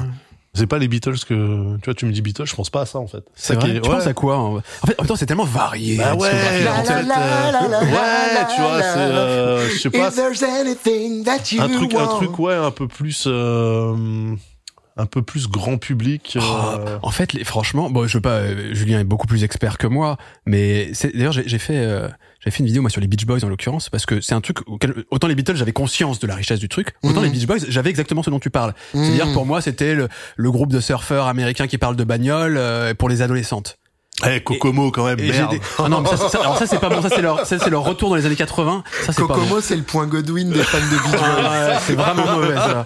Moi, je respecte, je respecte Non, Cocktail, Tom Cruise, tout Non, ça. non, sûr. Non mais en- horrible. effectivement à partir de In My Room et, euh, et California Girls c'est c'est plus du tout le même groupe. Et- euh, Et, c'est et- rien et- à voir. et ça, c'est vraiment un truc commun entre ces deux groupes. Et d'ailleurs, qui était euh, à la fois, il y avait un, un Oui, ils se relation tiraient la bourre, d'a- une d'amour-haine rivalité, euh. qui, qui les poussait à se, se surpasser mutuellement, etc. C'était assez, c'est assez passionnant leur relation. Mais euh, il y a vraiment ce côté où il y a ça, ce dont tu parles. Mais y a, franchement, si, si tous les musiciens sont ébahis face aux Beatles, pas, ils ont ils ont établi les bases, notamment de leur Ah ouais, studio, sûr, bien de sûr. tout. Bien sûr. C'est hallucinant. Oui oui. C'est hallucinant. Et même Non, en termes d'arrangement, composition, enfin. C'est complètement fou. je, je, je remets pas en fait en, en question le l'apport à, la musique en général d'un groupe comme les Beatles, mais c'est vrai que euh, en tant que non digger sur ce genre de musique, j'ai tendance moi à tu vois à cataloguer très très vite euh, certains Ouais. trucs en me disant ouais bon ok cool tu vois alors qu'en fait euh, Ok super. génial j'adore Si on a convaincu Daz et même quelques auditeurs, quelques viewers, tant mieux, tu vois. Ouais, ouais, ouais, non, mais euh, il faut- faudra que j'écoute. euh. Mais euh, ouais, je me dis, euh, est-ce que euh, est-ce que c'est pas bien aussi de vivre avec certaines images? Non, pas, non, quand, quand c'est de la trop- et caricature, ne non. pas trop chambouler Non. ça pour Quand rester c'est de la on. C'est caricature, pas un peu un argument raciste on, on pourrait, on pourrait, euh, si on fait d'autres analogies, attention à ce que tu dis, Daz. Ah ouais, non, mais pas de effectivement. whataboutisme dans cette Est-ce émission. Est-ce que c'est pas bon de- d'avoir une de garder conception ces vieux simple clichés stéréotypes. oui. Laissez-moi penser que les Beatles c'est un groupe pour midinette. euh, Non, fait- absolument pas. Qu'on fait un album. En parlant de groupe pour Midinette, BTS, Dynamite. Allez, vas-y. Belle transition. Allez. Et, et respectons les midinettes d'ailleurs. Mais oui, c'est vrai, passant. c'est vrai. On a tous en nous une midinette. Mais je suis bien d'accord.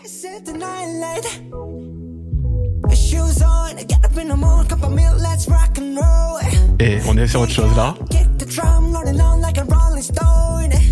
Il a dit rock'n'roll et Rolling Stone. Ah, donc c'est rock. C'est pour ça, tu crois quoi? Allez, j'avance un poil.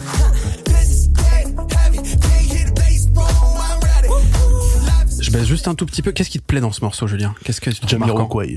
Jamiroquai, c'est vrai que Pour moi, il y a un côté, euh, il y a un côté coffre à jouets des arrangements que je trouve génial, où vraiment ils ont ils ont tout sorti et il y en a plein dans la salle de jeu partout et dès que tu marches, euh, tu déclenches un poète et, euh, et, et je, je trouve ça vraiment chouette parce que c'est c'est assumer le, le côté euh, gadget de, Mhm. de ce de ce style musical et euh, et en jouer.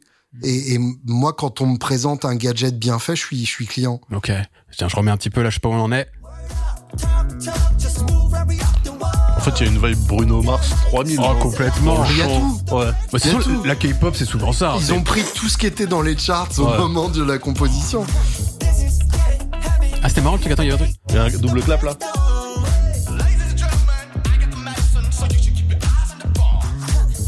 Pourquoi? Et pourquoi pas Ah, les cuivres qui arrivent. Bon, ok, ils sont fait plein. Je comprends Les le truc. cuivres. oui, oui, oui, oui. Les cuivres.mp3 quand même. hein.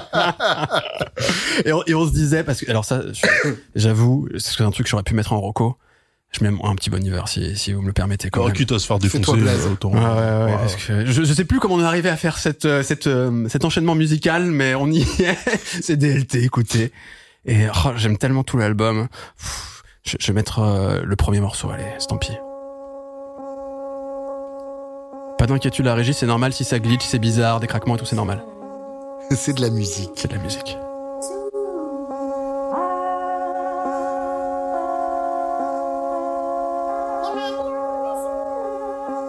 Ils sont tous là, Kanye West. Oui, ils ont collaboré. Hein. C'est pour ça.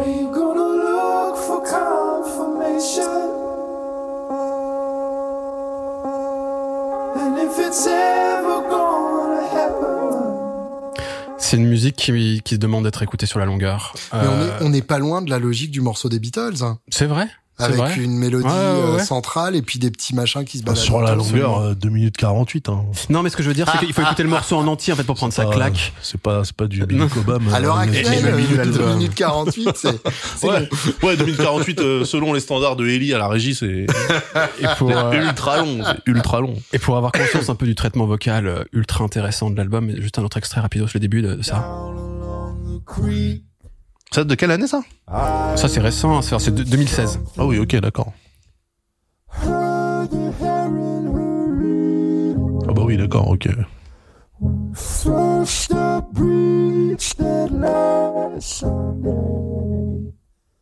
C'est Daft Punk un peu. Non, oh là là.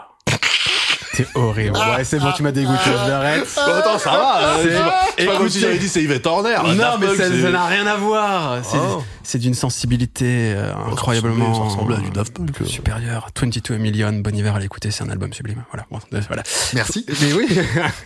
qu'est-ce que qu'est-ce qu'on fait maintenant qu'on a écouté plein de musiques qui n'ont aucun rapport entre elles? Non, on va reprendre le fil de l'émission. On a compris, je pense, ton amour pour ces musiques. Euh, Peut-être avant de switcher sur la deuxième partie, un peu plus du côté préservation, etc.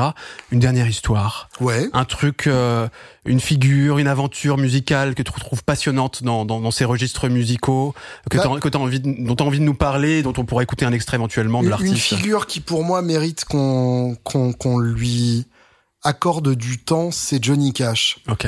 Parce que c'est C'est pas le moins connu pourtant. Oui, mais pas pour les bonnes raisons. Ok. Pour moi, Johnny Cash, c'est une histoire de rédemption. Mhm. Et il y a rien de plus beau qu'une vraie histoire de, de belle rédemption. En gros, Johnny Cash, donc début de carrière euh, 54. Il est euh, sur le label Sun de Memphis avec Elvis, avec Carl Perkins, etc. Il fait partie des pionniers du rockabilly. Ensuite, euh, années 60, il devient euh, une parodie de, de country comme on peut l'imaginer, comme euh, comme tu avais peur euh, qu'on qu'on écoute tout à l'heure. Ouais. Oh, enfin, Euh, peur.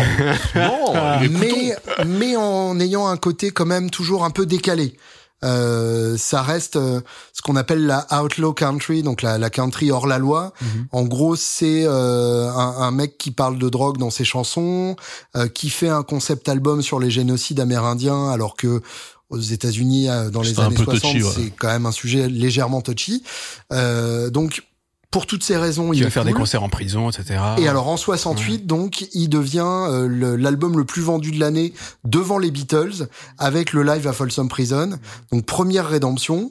Et puis finalement, euh, il devient une une autoparodie. C'est un peu le le, le, le Dick Rivers euh, américain euh, à l'époque et, euh, et Dick Rivers d'ailleurs a tenté une rédemption à la Johnny Cash mais c'est une autre histoire en reprenant du. Nails lui aussi. mais non, mais carrément en, en ayant des des visuels en noir et blanc, un peu contre-jour. Enfin, ça, ça sent le, le DA de maison de disques qui s'est dit, mec, tu sais ce qu'il te faut? C'est un Johnny Cash. Euh, et donc, bref. Euh, plus personne pariait sur lui, il s'est fait lourder deux maisons de disques à la suite, etc. Et c'est finalement Rick Rubin qui va le, le repêcher euh, au début des années 90. Rick Rubin qui à l'époque était le le euh, le producteur en vue, à la fois dans dans le hip-hop, euh, Beastie Boys, Run DMC, euh, Public Enemy, enfin j'en passe et des meilleurs, et, et et qui est responsable justement du mashup, enfin du de la rencontre Aerosmith Run DMC qui est quand même un, un symbole hyper important en soi et euh, et qui a produit aussi Slayer qui a produit euh, les Red Hot. euh, euh, qui produira les Red Hot, enfin qui est en train de produire les, les Red Hot, euh, qui produira Tom Petty, System of a Down, enfin Metallica, ACDC, qui est- et qui devient avec euh, Johnny Cash le spécialiste des secondes chances. D'où le fait qu'il a produit euh, Marshall Mathers LP 2 de, de Eminem, euh, d'où le fait qu'il a produit euh, le euh, Ball Breaker d'ACDC, qui est l'album du retour de, du batteur Phil Rudd après une dizaine d'années d'absence. Enfin, ça devient donc le, producteur qui est capable de voir dans les artistes euh, à côté de leur pompe ce qui a fait leur grandeur originelle et de les ramener à leur grandeur originelle. Et pour Johnny Cash, ce sera euh, l'album American Recordings, euh, qui est euh, en gros un album de ce qui devait être des démos enregistrés en guitare voix dans le dans le salon de de, de Robin euh, avec euh, deux micros mais vraiment à l'arrache. Et euh, finalement ils ont pas réussi à faire mieux que que cette formule euh, originale et, et avec un un, un vocabulaire de chansons extrêmement large. Et, en ça c'est hyper intéressant parce que il y a des chansons à lui d'anciennes chansons des années 50 euh, des chansons de gospel traditionnelles une chanson de Tom Waits une chanson de Danzig l'ancien chanteur des Misfits. Et tout ça en fait fait parfaitement sens sur le même album. Et c'est en ça que que, que vraiment c'est mon petit cheval de bataille illustré, c'est-à-dire que toutes ces musiques-là, c'est la même chose. C'est vraiment une question des vêtements qu'on va leur enfiler au moment de les présenter. Écoute, c'est une magnifique conclusion pour cette partie. Il faut qu'on parle maintenant du côté. Tu ah, tu sors le. Tu veux qu'on écoute un Ah, sais Bah pas, ouais. ouais, bah Ah ouais, ouais, à allez, fond, bien sûr. façon, on est foutu donc. allez. Bien sûr. Quel morceau tu Et veux ben par exemple Rusty Cage, qui est une reprise de Soundgarden. Allez, c'est parti. On s'écoute ça.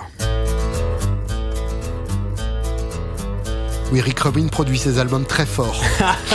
J'ai Faut le savoir. You wired me awake and hit me with the hand of broken nail. You tied my lead and pulled Donc ça, c'est quelle année, du coup Alors là, on est sur le deuxième album avec Rick Rubin, donc il y a déjà un groupe derrière. Euh, de mémoire, on doit être en 96, quelque chose comme ça. Ouais, Je vais vous dire ça. Parce que c'est vraiment. euh, 96, bien. ouais. I'm gonna break. I'm gonna break my. Gonna break my rusty cage. Mais on sent qu'il a sa voix d'un peu de vieux déjà. Toujours. Ouais. Ouais, ouais. Par contre, en termes de- Bien chevrotant. Au niveau instrumentalisation, etc., ça reste. euh, Classique. Ouais, ils essayent pas du tout de Ouais. marier des nouveaux trucs. Ah non, non, non. C'est du Johnny Cash, c'est vrai Ouais. Non, non, c'est que des, que des vrais instruments dans la Ouais, pièce. Il y a, y a pas y de. a pas de tentative pas de tiens, gadget, je- pas de je fous un décoration. plugin bizarre euh, sur Cubase. euh, Rien. Ouais. Non, non, tout est dans la pièce, mais, mais voilà, tout est dans la voix de Cash et la manière de, de la présenter. Mais alors, moi, la question que j'ai, c'est euh, pour ces artistes qui, euh, qui sont un peu fondateurs d'un courant musical, euh, quelle est la volonté pour eux de revenir pour au final faire ce- la même chose que ce qui les a fait connaître Alors, pas exactement, justement. Ah, ok. Là, là, on est sur un morceau de Soundgarden.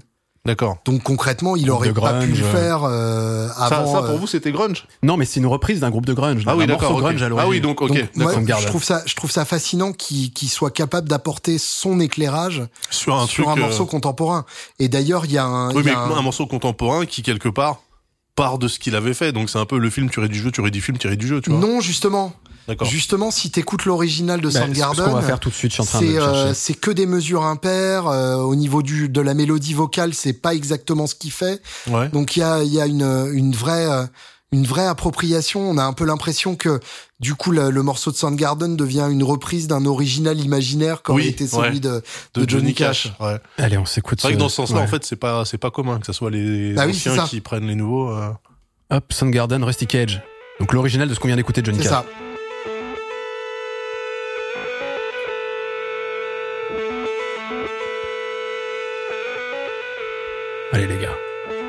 Bien sa wawa enclenchée.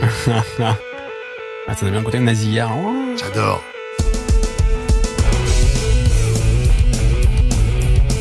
Ah ouais.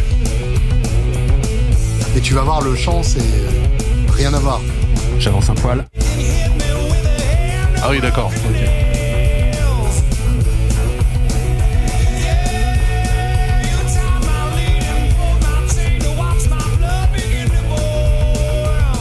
Voilà donc le morceau que reprenait Johnny Cash.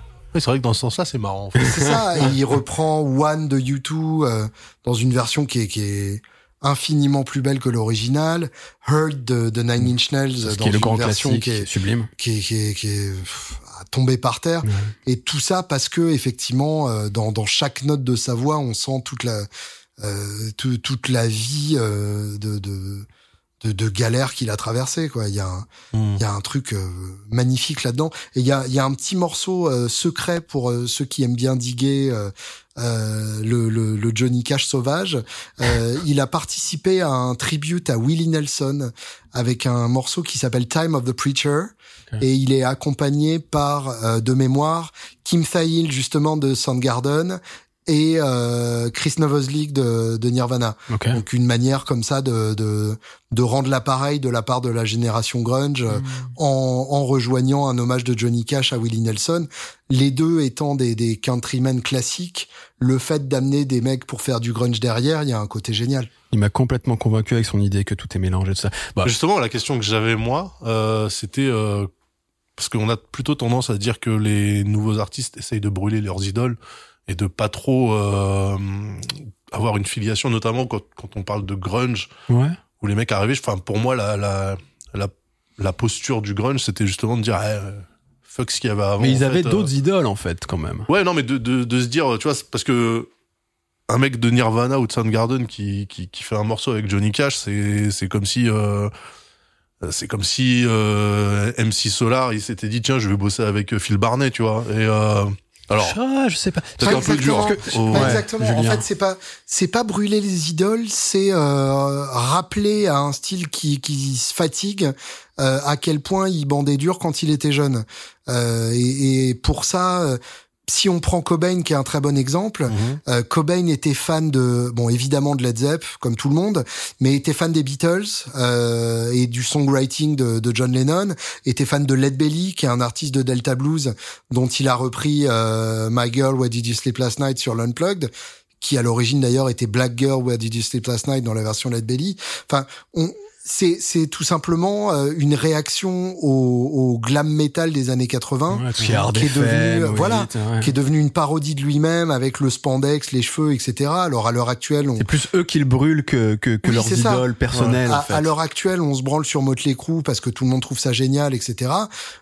Déjà, faut pas oublier que c'était un peu de la merde. mais, euh, Comme il l'a lâché comme ça, mine de rien. Continue, vas-y, C'est bon, c'est pour mais Tommy surtout, euh, surtout, c'est un style qui, de la même manière que le rock progressif des années 70, euh, à partir de trois caps dans le groupe, c'était douteux. Euh, et, et à partir du moment où le claviériste peut plus sortir de scène parce qu'il est entouré de claviers, il y a un problème. Euh, le, le gla- le glam metal en était arrivé à ce point-là euh, de de- d'auto-importance où il y avait besoin d'un mec pour rappeler que bah Ouais, il y avait autre c'est- chose avant. c'est et- pas ça le rock quoi. Ouais, d'accord. Ok. Julien, on passe à la deuxième partie parce que je sais qu'après tu vas être pris euh, par, par les transports, par le. C'est vrai. Donc euh, essa- essayons d'avancer un poil. De toute façon, ça Bien va sûr. être plus court certainement. Hein je, je sens J'y l'espoir crois à moitié en le disant, mais on va essayer. Après, c'est toi qui te retrouves dans la merde. capable d'être court quand tu parles. Sur cette idée, voilà, deuxième partie, cette idée de, de préserver. ce- C'est quasiment un travail de mémoire, en fait, euh, d'une certaine manière que, que, que tu fais parfois. ou- Non, c'est pas trop. L'archiviste. C'est un peu trop. Ouais, c'est disons que en, en tant que arrière petit-fils de déporté, le, le côté travail de Ouais. mémoire pour du rock and roll, ça me paraît un peu Moi, ça un peu exagéré. Non, je suis pas d'accord.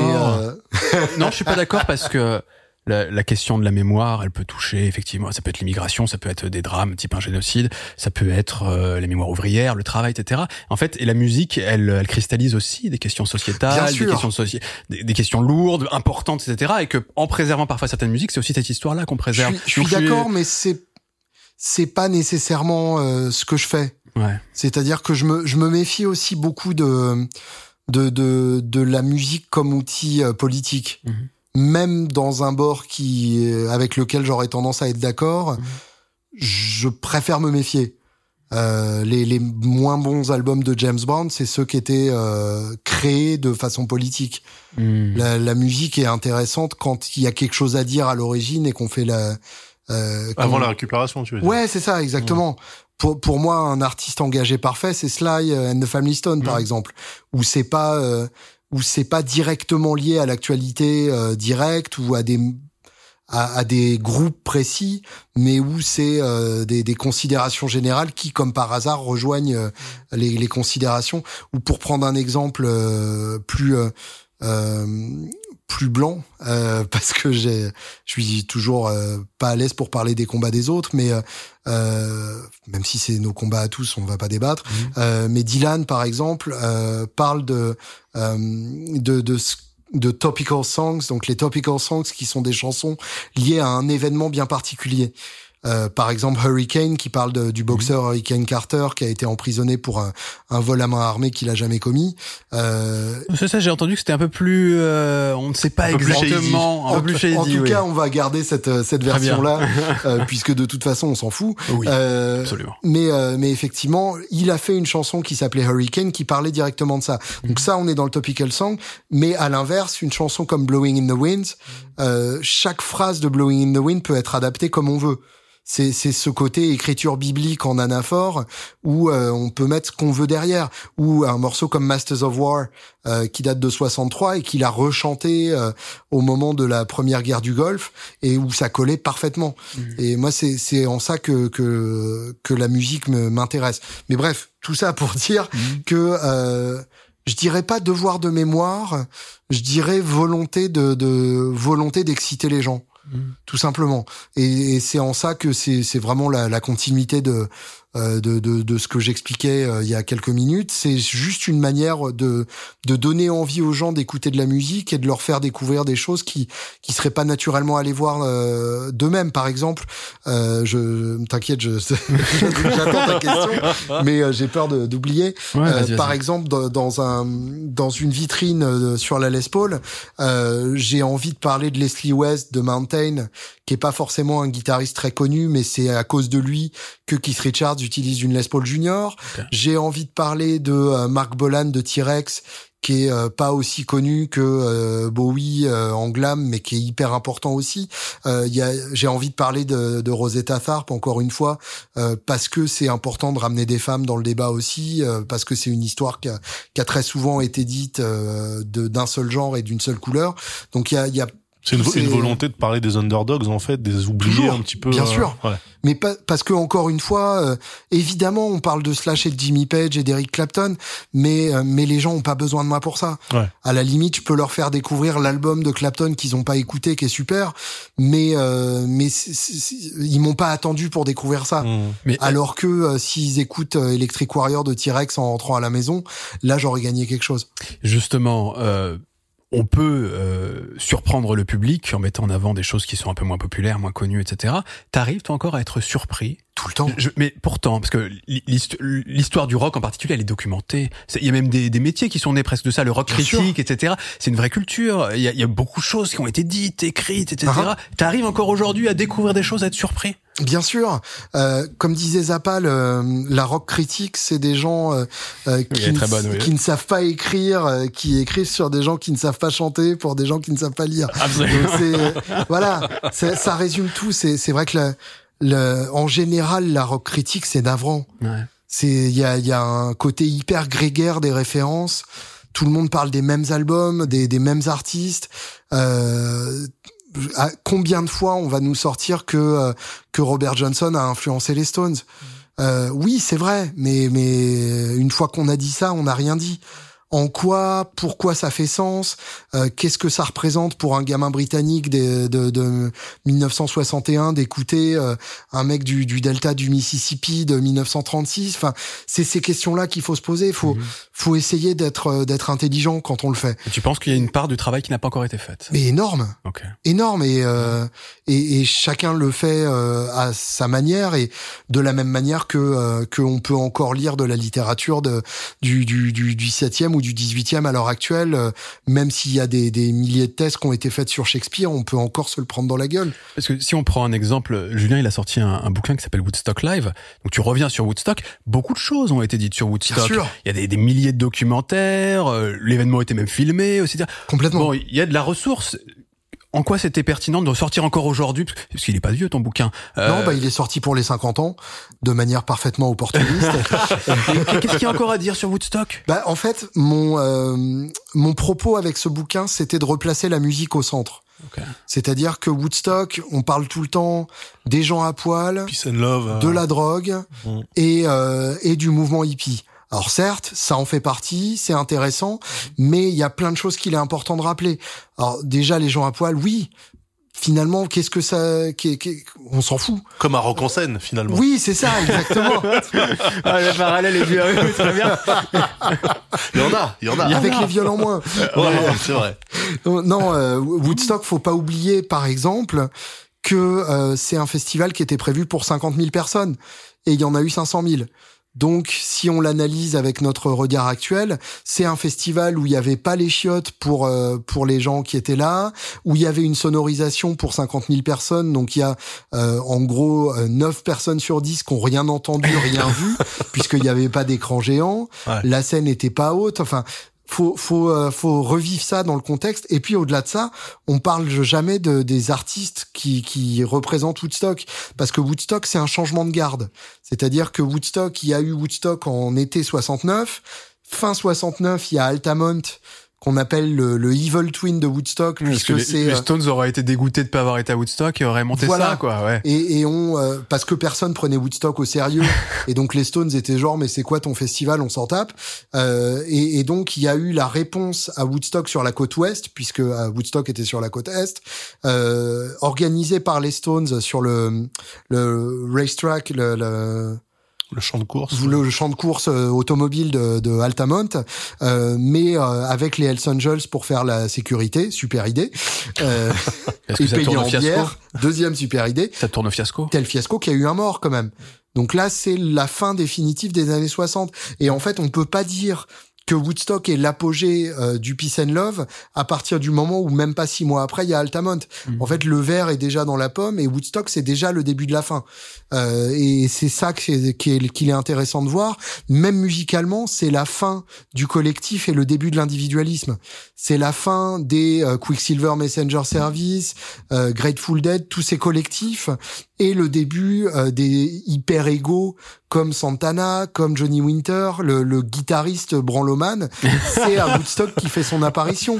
Alvin Lee, Ten Years After, il, euh, il- il se branle pendant 10 minutes et c'est ça qu'il garde pour le film. Et c'est vraiment cette, euh, ce changement de la garde que, que je voulais raconter dans, dans ce bouquin. En plus des bouquins. Et encore ouais. une fois, pardon, euh, encore une fois, donner envie aux gens d'écouter de la musique.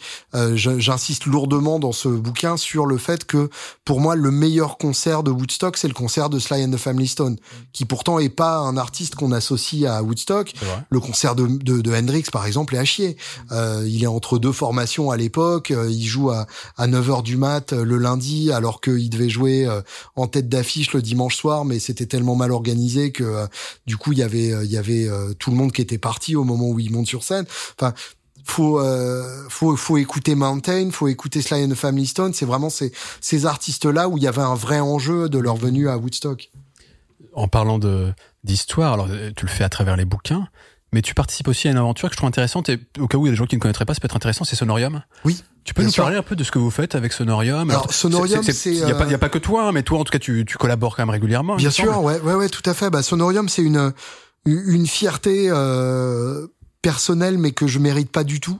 C'est-à-dire que je me l'attribue par euh, par capillosité, euh, ce qui est un comble quand on n'a pas de cheveux.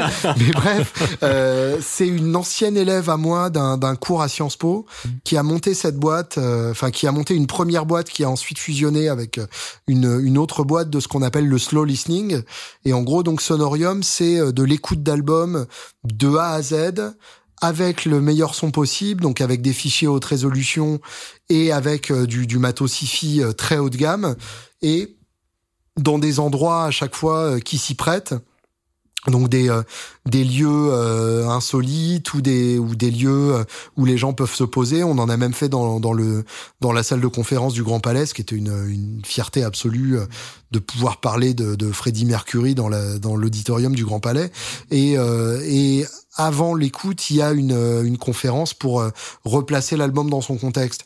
Donc en gros, je fais euh, quand c'est moi, hein, il y a d'autres intervenants évidemment. Euh, quand c'est moi, je fais une intervention de 25-30 minutes euh, où je raconte l'enregistrement de l'album, ce qu'il faut écouter sur tel ou tel titre. C'est entrecoupé parce que donc il y a une écoute intégrale de l'album et c'est entrecoupé par des interventions. Surtout plutôt- pas. Non, non. Je Enfin, fais mon intervention, euh, on écoute l'album euh, sans le sans le couper après, et à la fin il y a un question-réponse. Je, je, je trouve vraiment cette temporalité hyper hyper importante. ah, c'est marrant comme, euh, comme concept. hein. Et il suffit d'aller sur internet et tout le monde peut s'inscrire. Il suffit, Absolument. suivre les affaires. Il y a plein de styles très différents qui sont abordés, plein d'albums très différents Ouais, j'ai vu qu'il y avait eu Complètement. un- une, une conférence sur euh, Strela la Compton de NWA. Absolument. Que je me suis éclaté à faire d'ailleurs. Ouais, bah ouais, Ouais, ouais. j'imagine, ouais. Mais euh, mais effectivement, ouais, c'est euh, c'est une bonne manière, bah, tout simplement de, de donner envie aux gens d'écouter d'autres musiques à partir de ce qu'ils connaissent déjà, et puis de les de les inciter à prendre le temps de, de la musique. Oui, c'est marrant parce qu'en fait, on en parle régulièrement nous dans cette émission que la consommation de la musique a changé Bien sûr. et qu'écouter un album d'un bout à l'autre, c'est quelque chose que très peu de gens font finalement. Nous-mêmes qui sommes fans de musique, Ah, c'est peu, pas tous les absolument. jours qu'on qu'on se pose sans le téléphone ou Ouais. ou sans autre distraction extérieure pour juste se perdre dans un album. Et moi, c'est c'est un truc que je me force à faire. Le vinyle, euh, au-delà du côté sonore, parce que c'est plus un totem qu'autre chose, Mhm. mais le vinyle aide à ça pour moi. Parce qu'il y a un côté, Il y a un bah, au bout cérémonial, d'un quart d'heure, euh, t'es obligé de tourner de toute façon. Donc si t'as pas fait gaffe, euh, ça tourne dans le vide. Mais c'est vrai que c'est une excellente idée, Sonorium, c'est-à-dire de ritualiser ça avec un côté spectacle, un lieu précis, une, un événement, en fait, comme tu vas au cinéma ou un C'est truc comme ça. Ouais. C'est une bonne idée de faire ça avec la musique, effectivement. Mais c'est ça qui est marrant, c'est que Ouais. on parle du cinéma, euh, on est tous habitués maintenant à avoir des des blockbusters euh, qui font 3h30 pour raconter pas grand-chose, mais les gens ont pas forcément Tu penses à Avatar 2 ou Alors je l'ai pas encore regardé, mais je m'attends déjà au pire, euh, parce que j'ai vu le 1. N'allez pas voir ça. Euh, et du coup, euh, je me dis, comment on peut arriver sociétalement à accepter des films qui racontent rien de 3h30, mais se dire, ah non, j'ai pas le temps d'écouter un album de 49 minutes, tu vois. Comme si vraiment le fait que ça soit de la, enfin, de la, du pur audio, c'est-à-dire qu'il n'y a pas le support Ouais. vidéo, ça invalide la démarche. Ouais, euh, justement, tu, tu réponds à ta propre question. mais c'est fou le, en fait. le euh, visuel, c'est hyper important. ouais. C'est pour ça que La preuve, c'est ce justement le. fait, nous. Ouais, Bah oui, c'est ça.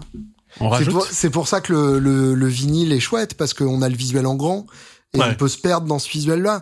Mais justement, les, les, les films de 3h30 que tu mentionnes, il y a euh, il y a un effet visuel marquant toutes les 10 minutes à peu près Mhm. pour être sûr qu'on s'endorme pas. Donc effectivement, euh, c'est 3h30 certes, mais en fait c'est c'est comme si tu bingeais des, des vidéos sur YouTube euh, Mais parce que c'est aussi- des c'est des petites unités euh, très impressionnantes à chaque fois. Mais c'est aussi une éducation au visuel. Bien sûr. Parce que à une époque, on n'avait que la radio. On pouvait, autour de l'audio, se réunir, se poser un moment et ne faire qu'écouter la radio. Donc il y a aussi un truc qu'on peut retrouver, mine de rien, Complètement. certainement. Mais il y a le plus visuel une personne- obligation. Il y a plus personne qui fait ça, tu vois. Non, mais ça peut se C'est une retrouver. démarche. Je- Ouais. Et regarde, Euh, mi- mine de rien, les, les événements sonorium sont systématiquement complets. Euh, Ouais. c'est- Il y a, Donc, il y a- une demande, il y a une attente euh, Ouais. là-dessus. et regarde la euh, fiction dans le et podcast. pas, euh, la fiction dans le podcast, elle demande une écoute plus active. Bien sûr. Euh, et il y a des gens qui adorent ça. Et ça cartonne, ouais, ouais, Ouais. complètement. Mais mais au-delà de ça, même euh, moi j'ai j'ai été hyper euh, agréablement surpris par le public de Sonorium. Ouais. Je m'attendais à avoir que des boomers Ouais. euh, et, et en fait, fait, il y c'est a des hyper jeunes. varié. Ouais. C'est euh, c'est tout euh, tous les âges, tous les genres euh, et, euh, et, et tous les horizons sociaux et alors évidemment ça ça varie, euh, c'est pas le même public pour Jeff Buckley ou Ouais, bien ou sûr. pour euh, NWA justement mais euh, mais c'est c'est c'est pas aussi prévisible qu'on pourrait le penser et c'est ça que je trouve hyper encourageant Julien, une autre manière de, de préserver, de mettre en valeur ces musiques, c'est de les jouer. bien on sûr va revenir, on va boucler un peu la boucle. On avait commencé en, en citant tes groupes. Euh, toi, tu joues cette musique aussi. C'est alors euh, suivant les Ah, albums, c'est différent, je joue, etc. je joue ma musique Oui, mais Je- grandement inspiré en tout cas par ces musiques. ouais mais j'ai vraiment cette volonté de de de pas faire de la musique de conservateur de musée Ouais. Je, je, je, ça, ça ne m'intéresse pas encore une fois de, De de, retrouver le son de machin pour mes albums, euh, de d'utiliser tel micro parce que euh, on le voit dans, dans le film sur euh, sur Otis Redding en 67. Enfin, vraiment, c'est c'est c'est pas ça mon but. Moi, j'ai j'ai un j'ai des choses à dire et euh, et, et j'essaye de, de les dire en musique. Alors, Mais, mais quand on écoute la musique, la filiation est claire, souvent. Bien sûr, même. mais parce que c'est ce avec quoi j'ai grandi et, et c'est ce que c'est ce que j'aime. Mhm. Mais euh, mais au-delà de ça, pour moi, c'est un c'est un véhicule au service de ce que j'ai à dire et j'espère euh, j'espère que ça sonne pas euh, trop poussiéreux. Je, je suis vraiment très euh, très consciemment vigilant là-dessus de de ne pas faire de de même par exemple un un groupe comme les Black Keys, je me méfie. Euh, je j'ai j'ai peur de de sonner comme les Black Keys parce que euh, parce que pour moi les Black Keys c'est l'exemple par excellence d'un groupe qui fait de la musique à l'ancienne euh, en la produisant un peu moderne Mhm. euh, mais avec un songwriting qui est pas toujours euh, passionnant donc euh, je tout, tout ça pour dire et, et en, en m'étant mis euh, tous les fans des Black Keys à dos, salut les gars. euh, tout, tout ça pour dire qu'effectivement, je, je tiens vraiment à ce que à ce que ma musique ne soit pas une photo noir et blanc euh, dans, dans un album couleur. Quoi. Et cette démarche, elle est facile à vendre? Non, Ouais. Non, mais je, je cherche pas à la vendre. Enfin, très honnêtement, je cherche pas à la vendre. Ouais. C'est-à-dire que j'ai la chance de vivre de plein d'autres choses. Euh, j'ai j'ai ma famille dans ma dans ma chouette maison, euh, donc j'ai aucune envie d'être sur la route euh, 50 jours par semaine euh, ou même par an. Mhm. Donc euh, moi, euh, faire une quinzaine de concerts par an et et être écouté par euh, par 1000 personnes en tout et pour tout, ça me va très bien. Et au-delà de ton expérience à toi, tu penses qu'il y a quand même un créneau il y a- il y a- pour ces musiques encore euh, de vivre en musique live, tu vois, même réinterpréter à la manière d'aujourd'hui, Bien sûr. etc. Ouais. Il y a Ouais. des choses qui se font. Y a... Ah mais plein. Ok. Mais mais comme comme tout à l'heure actuelle, c'est juste une question que les gens le trouvent. Mais mais j'ai envie de dire tout existe et euh, et les gens trouvent ce qui leur correspond. Mhm. Et j'ai la chance que que certaines personnes m'aient trouvé euh, et il y a quelques personnes qui me suivent depuis longtemps et qui qui écoutent tout ce que je produis, qui même soutiennent ce que je produis puisque je je passe systématiquement par du crowdfunding pour euh, pour faire mes albums. Euh, C'est une démarche intéressante qui, bah, se, c'est- qui, se, qui se fait de plus en plus d'ailleurs. c'est une démarche qui, d'une part, me permet d'être euh, indépendant dans ce que je fais, donc de, de suivre ma vision en, en me foutant de, de la vendre ensuite et de la rendre vendable. Mhm. Et d'autre part, d'avoir la garantie que des gens vont écouter ce que je suis en train de faire pendant que je le fais. Euh, J'adore Oui. en studio me dire là ce que je suis en train de Il y a faire. vraiment des gens Il qui y a au vont, euh, moins 120 personnes ouais. qui vont l'écouter. Si ce n'est plus, 120, ça me va très bien. Mhm. Mine de rien, euh, 120 personnes, si je les croise un jour dans ma vie ou s'ils viennent au concert, euh, ce sera, euh, ce, ce sera génial. Ouais. Euh, je, je, j'ai, j'ai, euh, faut, faut jamais oublier que euh, que les statistiques sont des vrais gens aussi. Euh, quand, quand je fais une vidéo et qu'elle est regardée par 1800 personnes, euh, je me dis putain par rapport à PewDiePie c'est pas bien. Ouais. Euh, mais je me dis finalement si 1800 personnes ont passé 3 minutes 50 à écouter ma musique, euh, voire à la trouver bien pour euh, la moitié d'entre eux, Mhm. Tu finalement euh, remplis tu te salle. représentes ça dans, dans une salle, c'est génial. Ouais, bien sûr. Et, euh, et je- j'oublie jamais qu'il y a des qu'il y a des vrais gens derrière euh, l'appréciation que que les gens me, me manifestent de temps en temps. Daz, avant qu'on conclue et qu'on passe Ouais. aux recommandations, tu avais des points que tu voulais aborder éventuellement, une question Non, en fait, je encore trouve ça, euh, je, je trouve euh, ta vision euh, intéressante et je me dis, ça doit être super dur de pas se faire mettre soi-même dans une case par d'autres Bien sûr. qui vont, par exemple, te taxer de euh, euh, musicien vintage ou ce genre de truc. Bien Et, sûr, euh, tu évidemment. vois, comment, comment en fait tu peux euh, t'assurer que euh, on te mette pas contre ton gré dans, tu sais comme, en fait, moi je vois par exemple, euh, tu vois les euh, les rassemblements de bikers ou ce genre de trucs Mmh, avec ouais. des mecs qui ont des, des vestes de motorcycle club, tu vois, avec euh, le logo, les machins, les trucs, les euh, Sergeant at Arms, etc. Et je me dis, est-ce que ces mecs-là, ils ont vraiment l'impression d'être des Hells Angels?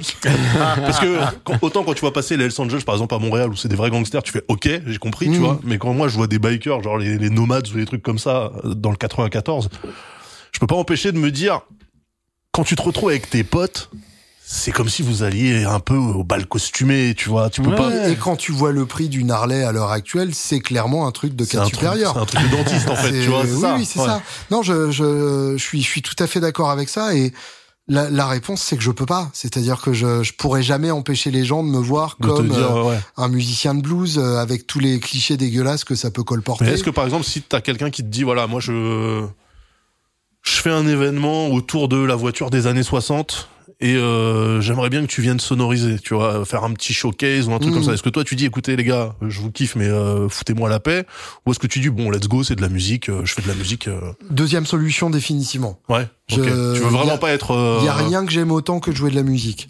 Ok, Donc s'il y a des gens qui sont prêts à l'écouter, quelle que soit Ah ouais, leur que euh, le truc, motivation, euh, je vraiment ça ça me ça me gêne pas. Ouais. Mais euh, j'ai toujours euh, le, le le punk qui sommeille en moi, qui se réveille à, à la moindre manifestation de, de ce genre de, Ouais. de, de côté euh, un peu euh, un Entre soi et euh, Par exemple, enfin, je cherche tout, enfin.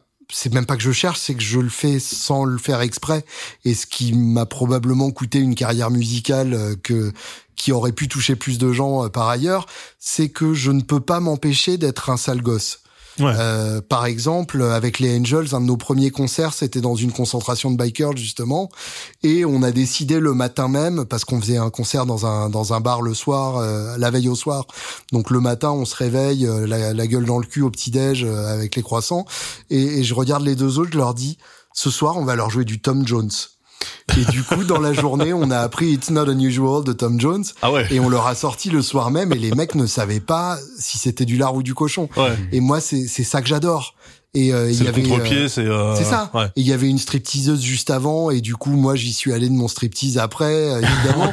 Alors, ils ont pas eu exactement la même réaction, mais euh, mais voilà et, et je je tiens à ça et en fait je je me méfie autant euh, du du euh, de de la concentration de bikers que euh, des, des fans de Sonic Youth euh, qui connaissent tout à la musique et qui viennent me voir euh, en analysant les changements d'accords.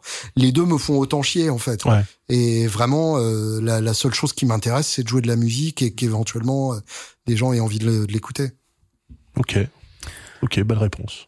Est-ce que tu as pensé à une petite recommandation Mais Je sais grave que- sais que c'est un, un rituel dans Mais DLT. grave. On termine avec des petites recos. Euh, tu veux commencer On commence comment on fait Daz? Bah l'invité. Allez, l'invité. allez, ça marche. Alors, c'est une artiste euh, américaine qui s'appelle Madison Cunningham, Ok. qui en est à son deuxième album et le titre c'est Hospital. Euh, c'est une artiste euh, qui, qui commence à se faire bien voir euh, aux États-Unis, qui a fait le, le Jimmy Kimmel Show récemment notamment, qui a fait le, le Tiny Desk, NPR, etc. Ok. Toutes ces choses qui, qui montrent que ça bruisse. Ok. Et qui jouait au point éphémère il y a, il y a deux semaines à peu près. Oh, tu l'as vu? Et, bien sûr, Ok. je l'ai même interviewé et, euh, et, et je me suis éclaté et ça fait partie de ces concerts où il y a un vrai enjeu parce que première tournée européenne en en, en, en tête d'affiche. Avant ça, elle avait tourné en ouverture de Andrew Bird, qui est un artiste passionnant aussi. Euh, c'est c'est euh, c'est une chanteuse guitariste qui joue pas euh, comme les guitaristes normaux Ok. qui écrit pas des chansons comme les chan- comme les chanteuses euh, normales. Enfin, il y a euh, il y a un côté euh, euh, c'est plein de choses qu'on connaît. Il y a du Johnny Mitchell là-dedans. Il y a euh, il y a du Jeff Buckley.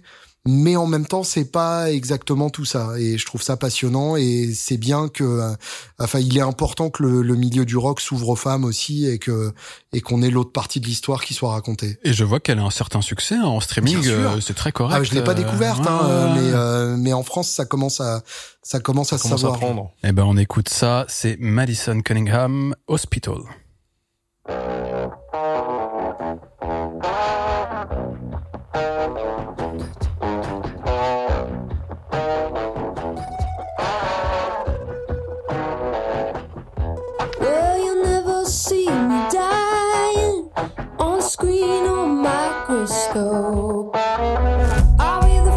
Elle est très cool.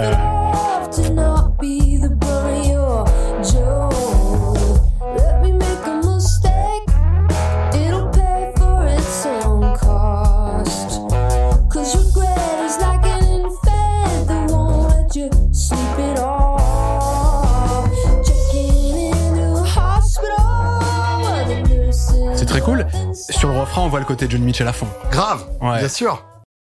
Non, et puis, Très bien.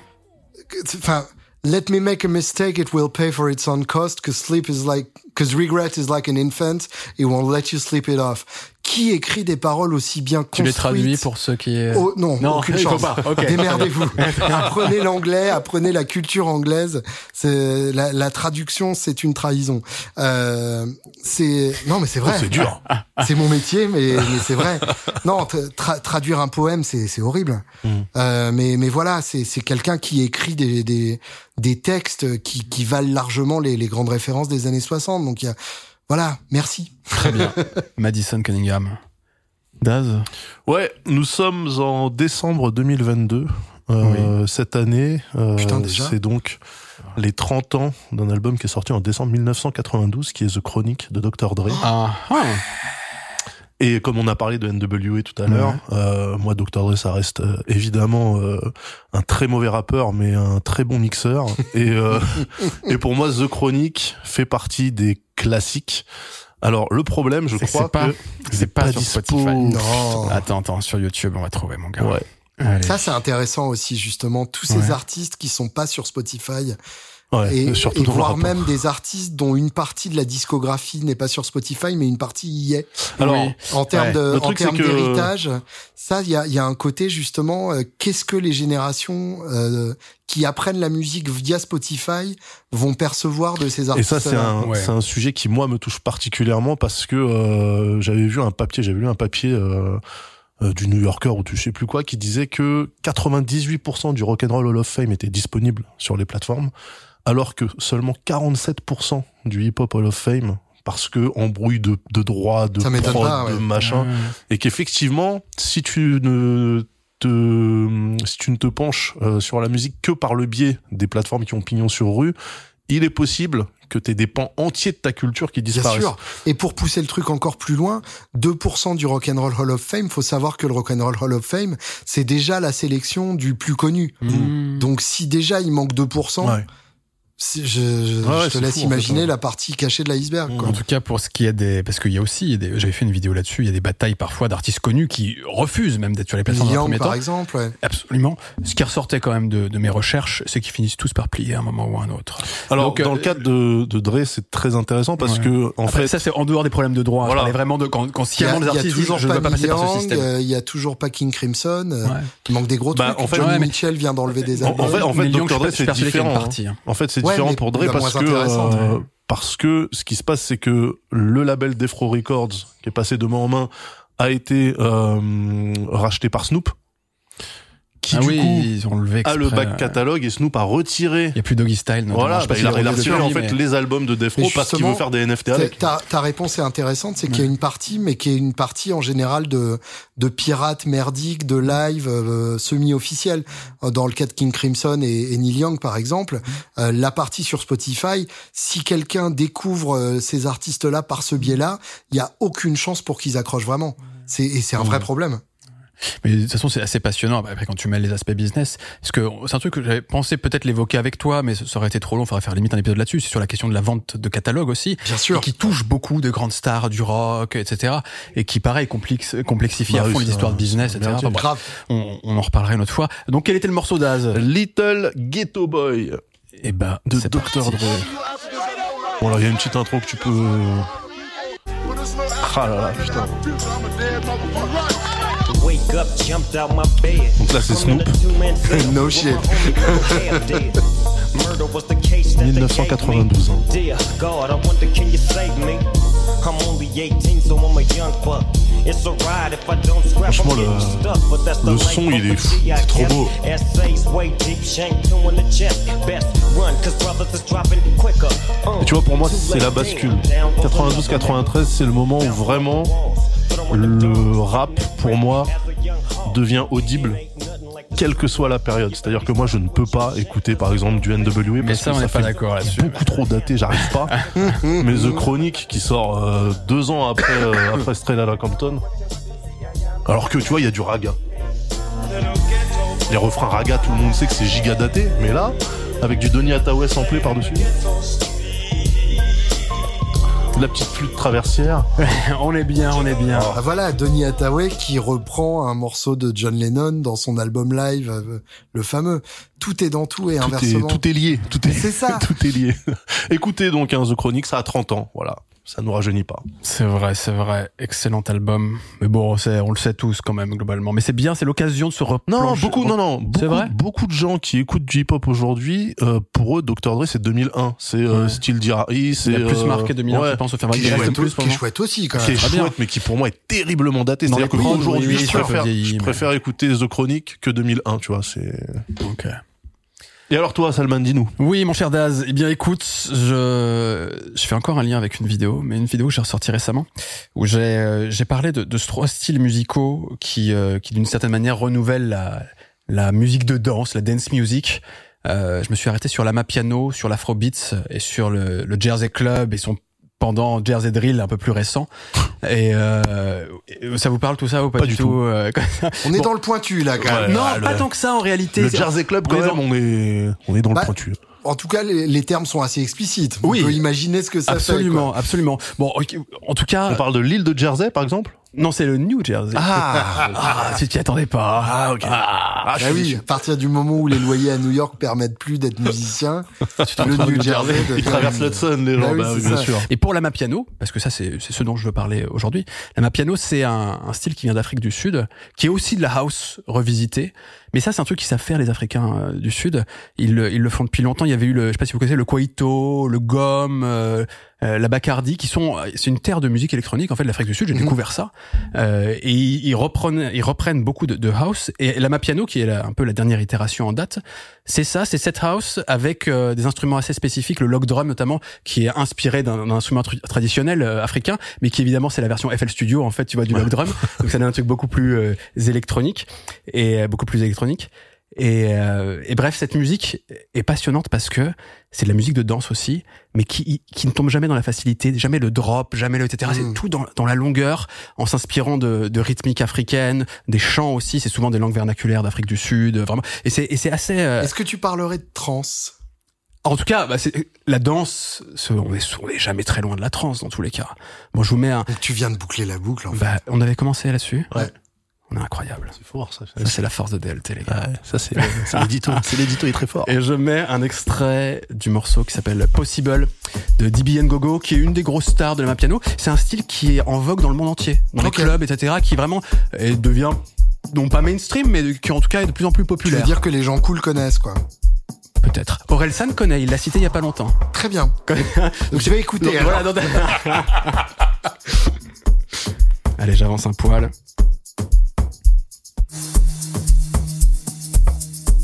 Très planant, il faut prendre son temps dans ce genre de musical. Mais... Dit-il en skippant. Bah, ouais. Ah, Une ambiance un peu Deep Forest. Non, c'est pas vrai. Tu vas rappeler de Deep Forest? Non, on va Pas du tout. Ouais, c'est normal. Si, bien sûr. Ouais. C'est dérayé et tout. ouais. Si, si. Voilà, c'est ça le log drum, ce qu'on entend derrière moi. Qui marque un peu la basse. en fait. Mmh.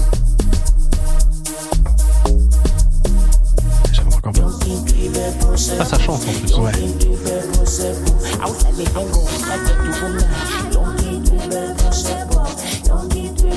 C'est cool.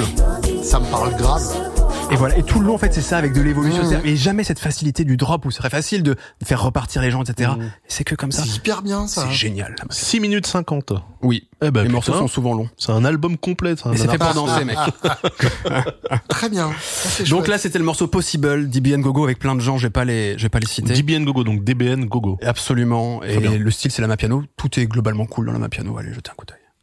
Oh là là. Bon, les gars, C'est fou quand même, hein. on ressort plus riche. Hein, euh. de cette émission. Bah oui. Bah surtout qu'on reçoit Julien. T'as vu, il Ouais. connaît tellement de choses, il est passionnant. Ouais, c'est vrai. Merci C'est beaucoup vrai, d'être c'est vrai. venu nous voir, Julien. Ça y est, je suis gêné. Est-ce que est-ce que t'as euh, une actu, Julien, un truc là tout de suite? Grave. Ouais, Ouais, ouais. euh, pour ceux qui ont la chance d'habiter à Montluçon, ouais. on joue. une chance, hein, du euh, coup. ça- peut le devenir. C'est une chance. Ok. On joue au Guingois le 27 janvier.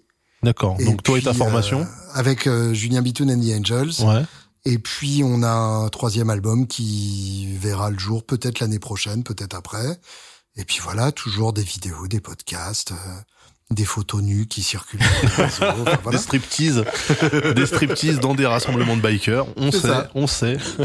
Enterrement de vie de jeune fille, tout ça. Allez, let's go. tu étais, on peut te louer, c'est. euh, Bar mitzvah, communion, anniversaire. Allez, la complète. tout a un prix.